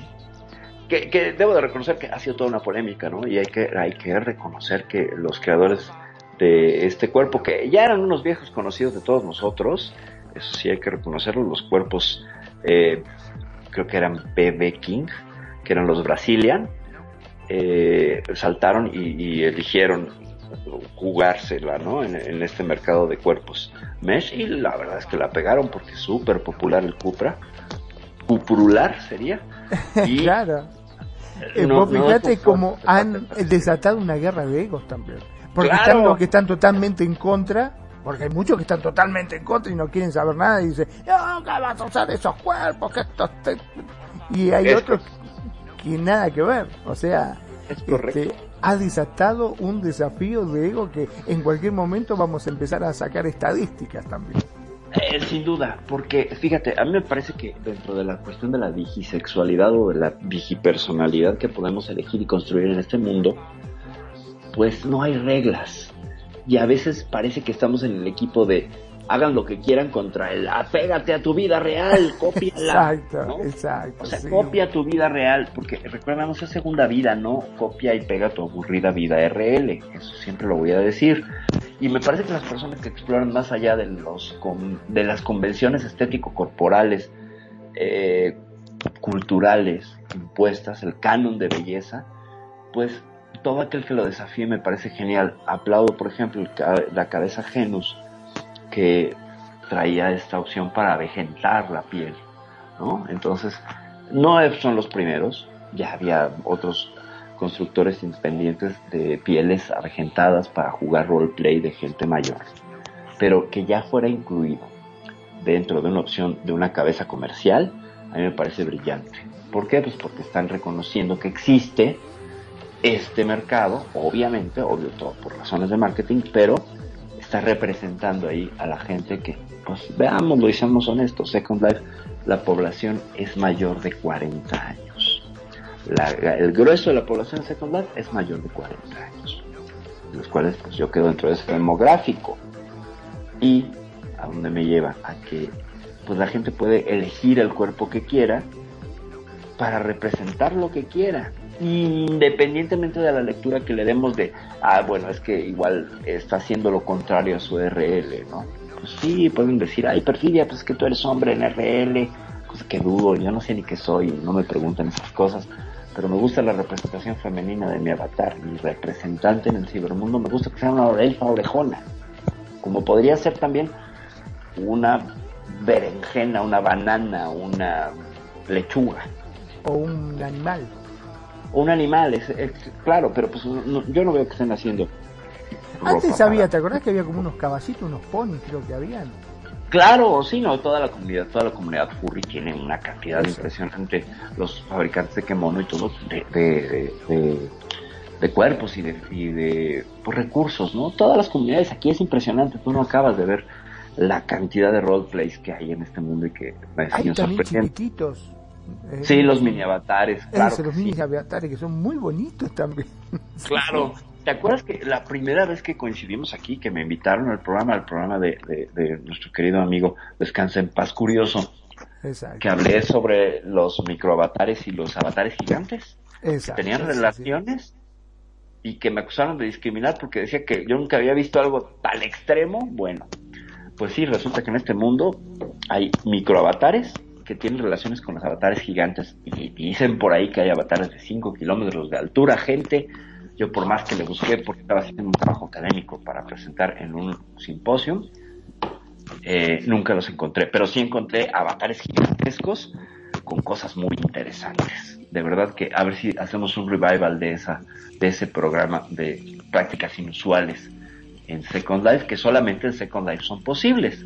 Descarté todas las prácticas de BDSM, de todas las diversidades sexuales, etcétera, porque eso es realizable en la vida real. Solo me enfoqué en la gente que tiene, por ejemplo, sexo con plantas, o la gente que tiene, juega esta cosa del, del, del dolcet, de esto de, del canibalismo y la borefilia, que son temas súper interesantes y algún día los retomaremos dentro del lado así como más oscuro de piel pixel, porque pues son cosas que siguen sucediendo en este mundo y que también tienen que ver con el ego, ¿eh? porque todas esas comunidades implican un ego. Yo sé más de este tema que tú. Yo soy más caníbal, yo soy más aperitivo, este, para la gente que juega a otra parte. Ven, sí soy una discriminadora de lo peor. Qué bueno que me acusaron de eso, porque me burlo de lo que no debo. Pero bueno, el tema es que en todos lados el ego, el ego va a estar presente. Y pues los usuarios y las usuarias del cuerpo Cupra que se pasen bomba y hagan sus píxeles, final de cuentas son sus píxeles y pueden hacer con ellos lo que quieran, ¿no? Por eso el principio de libertad y de ejercitar la libertad hasta donde nuestras cadenas nos permitan, pues bueno, es muy sano, siempre lo será y se aplaudirá. Estamos ya en la recta final del programa. Magnum, ¿con qué nos vamos antes de despedirnos? ¿Qué te quedas con, con la reflexión de hoy? Bueno, la verdad que la reflexión sería de que deberíamos utilizar ese ego que nosotros tenemos para poder brindar mejores cosas, para poder mejorar nosotros mismos. Por ejemplo, eh, en una ciudad, ¿no es cierto? Vos decís, mi ego dice que mm, voy a tener la mejor ciudad, voy a tener las mejores bibliotecas, las mejores plazas, las mejores calles, es un ego positivo, digamos, ¿no es cierto? Es utilizar el ego para cosas positivas y no para cosas dañinas, no para sentarse a prejuzgar o juzgar a los demás, simplemente utilizar el ego que nosotros tenemos para tratar de ser mejores personas y poder brindar mejores cosas a los demás, me parece. Correcto. Es correcto. Hay una me, llevas a una reflexión muy bonita que se puso de moda hace, pues, en los primeros tiempos del Internet, que refería este investigador en Sudáfrica, donde él estaba muy interesado en el desarrollo de las identidades eh, pobres y adolescentes en etnias como la Swahili, ahí en Sudáfrica, y que les puso a como a 12 muchachitos de una, de una etnia, eh, bueno, Swahilis, de un poblado, no recuerdo, eh, un, juego. Entonces él puso una pelota a 15 metros y a los niños los reunió acá y les dijo, quien alcance primero la pelota se la queda. Él quería medir el nivel de competencia. ¿Y sabes qué hicieron los niños en lugar de correr? Caminaron todos juntos y todos agarraron la pelota. Todos ganaron. Y él no lo podía creer desde este modelo occidental. Y cuando preguntó por qué hicieron esto, le dijeron Ubuntu. Ubuntu, todos, todos importamos, todos. Y ahí hay una disolución del ego. Ninguno quiso sobresalir.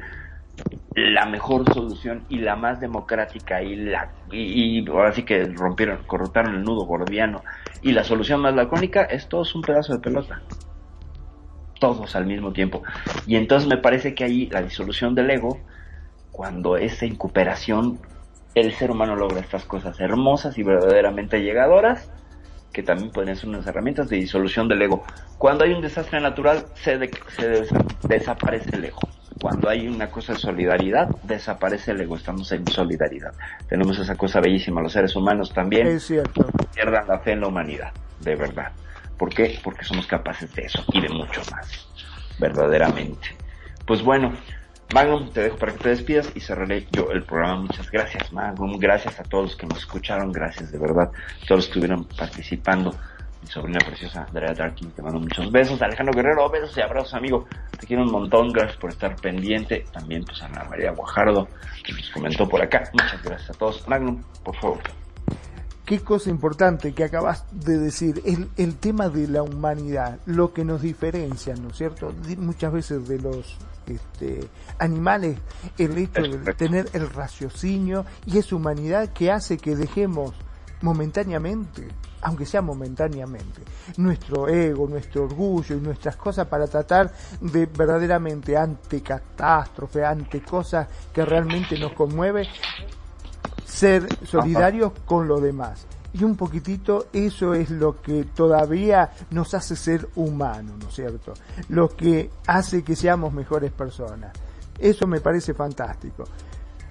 Como siempre digo, gracias. Gracias por estar ahí, gracias por escucharnos, gracias por hacer de Radio Consentido su radio. Y gracias también a todos los que nos siguen a través de los podcasts, que cada vez son más. Y me asombra muchísimo la cantidad de gente de Estados Unidos, de España, de México, que tenemos, Argentina también está, Costa Rica. Bueno, son infinidades los países, no se ofendan por favor si no los nombro, porque son muchos, muchos verdaderamente los que nos siguen y gracias a todos y a cada uno de ustedes porque en cada programa tratamos de hacerlo con mucho cariño, mucho respeto y mucho amor. Por ahí si, si nos escapa algunas cosas, bueno, somos seres humanos, entiéndanos, y yo soy un animalito, yo siempre lo digo, que a veces se me escapan las cosas. Este, gracias por estar ahí. Mi nombre es Magnum Dacun, transmitiendo en vivo y en directo desde Mar del Plata, República Argentina. Ya saben, sean felices, el resto son solo consecuencias. Muchas gracias, Magno. Muchas gracias. Yo quiero agradecerte como siempre el apoyo técnico, la dirección, el, acompañamiento, los comentarios siempre oportunos, los chistes y las anécdotas que siempre ayudan a que este programa sea redondo. De verdad, siempre, siempre te voy a agradecer, Magnum, tus aportes. Muchas, muchas gracias. Y bueno, pues yo soy Perfidia Vela, todavía sigo siendo. Ego, al final del programa del Ego, tenemos que darlo. Y pues nos quedamos con que, que hay que estar atentos. Y en la medida que estás atento, atenta del ego, eh, hay muchas maneras de atenuarlo, de decir, ya no te estoy aplastando, discúlpame, me he sobrepasado, no me di cuenta, estaba en inconsciencia probablemente hagamos una segunda parte donde veamos eh, mecanismos todavía más eficientes desde la perspectiva de Eckhart Tolle con el momento presente que no se lleva con el ego y eso nos faltó explorar para darles herramientas que puedan estar más conscientes del ego. Claro, las herramientas están ahí, ustedes decidirán desde su inteligencia y su dulce proceso si las utilizan o no. Recuerden que aquí solamente les compartimos, jamás vamos a tratar de imponerles porque consideramos que nuestros oyentes son criaturas muy inteligentes y no por ego y decir, ah, escuchan un programa solo gente inteligente. No, todos somos inteligentes, todos los seres humanos somos inteligentes. Tenemos el mismo equipo, tenemos la misma computadora. Solo que hay algunos, pues se nos olvida abrir ciertas aplicaciones, ¿verdad? Y entonces pues ya no son tan eficientes. Yo soy Perfidia Vela, ya me voy. Esto fue Piel Pixel, episodio 63. El ego, ay, el maldito ego. Ya me voy. Buenas noches, bye. Muchas gracias por habernos acompañado en este ciberviaje. Recuerda que si terminaste con confusión, hemos logrado nuestro objetivo. Y recuerda escucharnos todos los lunes de 5 de la tarde a 7 de la noche, horario Second Life. Solo aquí en Radio Consentido. No te olvides de buscarnos en redes sociales, Facebook, Radio Consentido o nuestra página radioconsentido.blogspot.com. Y si quieres escuchar este y todos nuestros programas, estamos en iVoox. Nuevamente, gracias y recuerda, navegante, no hay camino, se hace camino al avatar. Bites.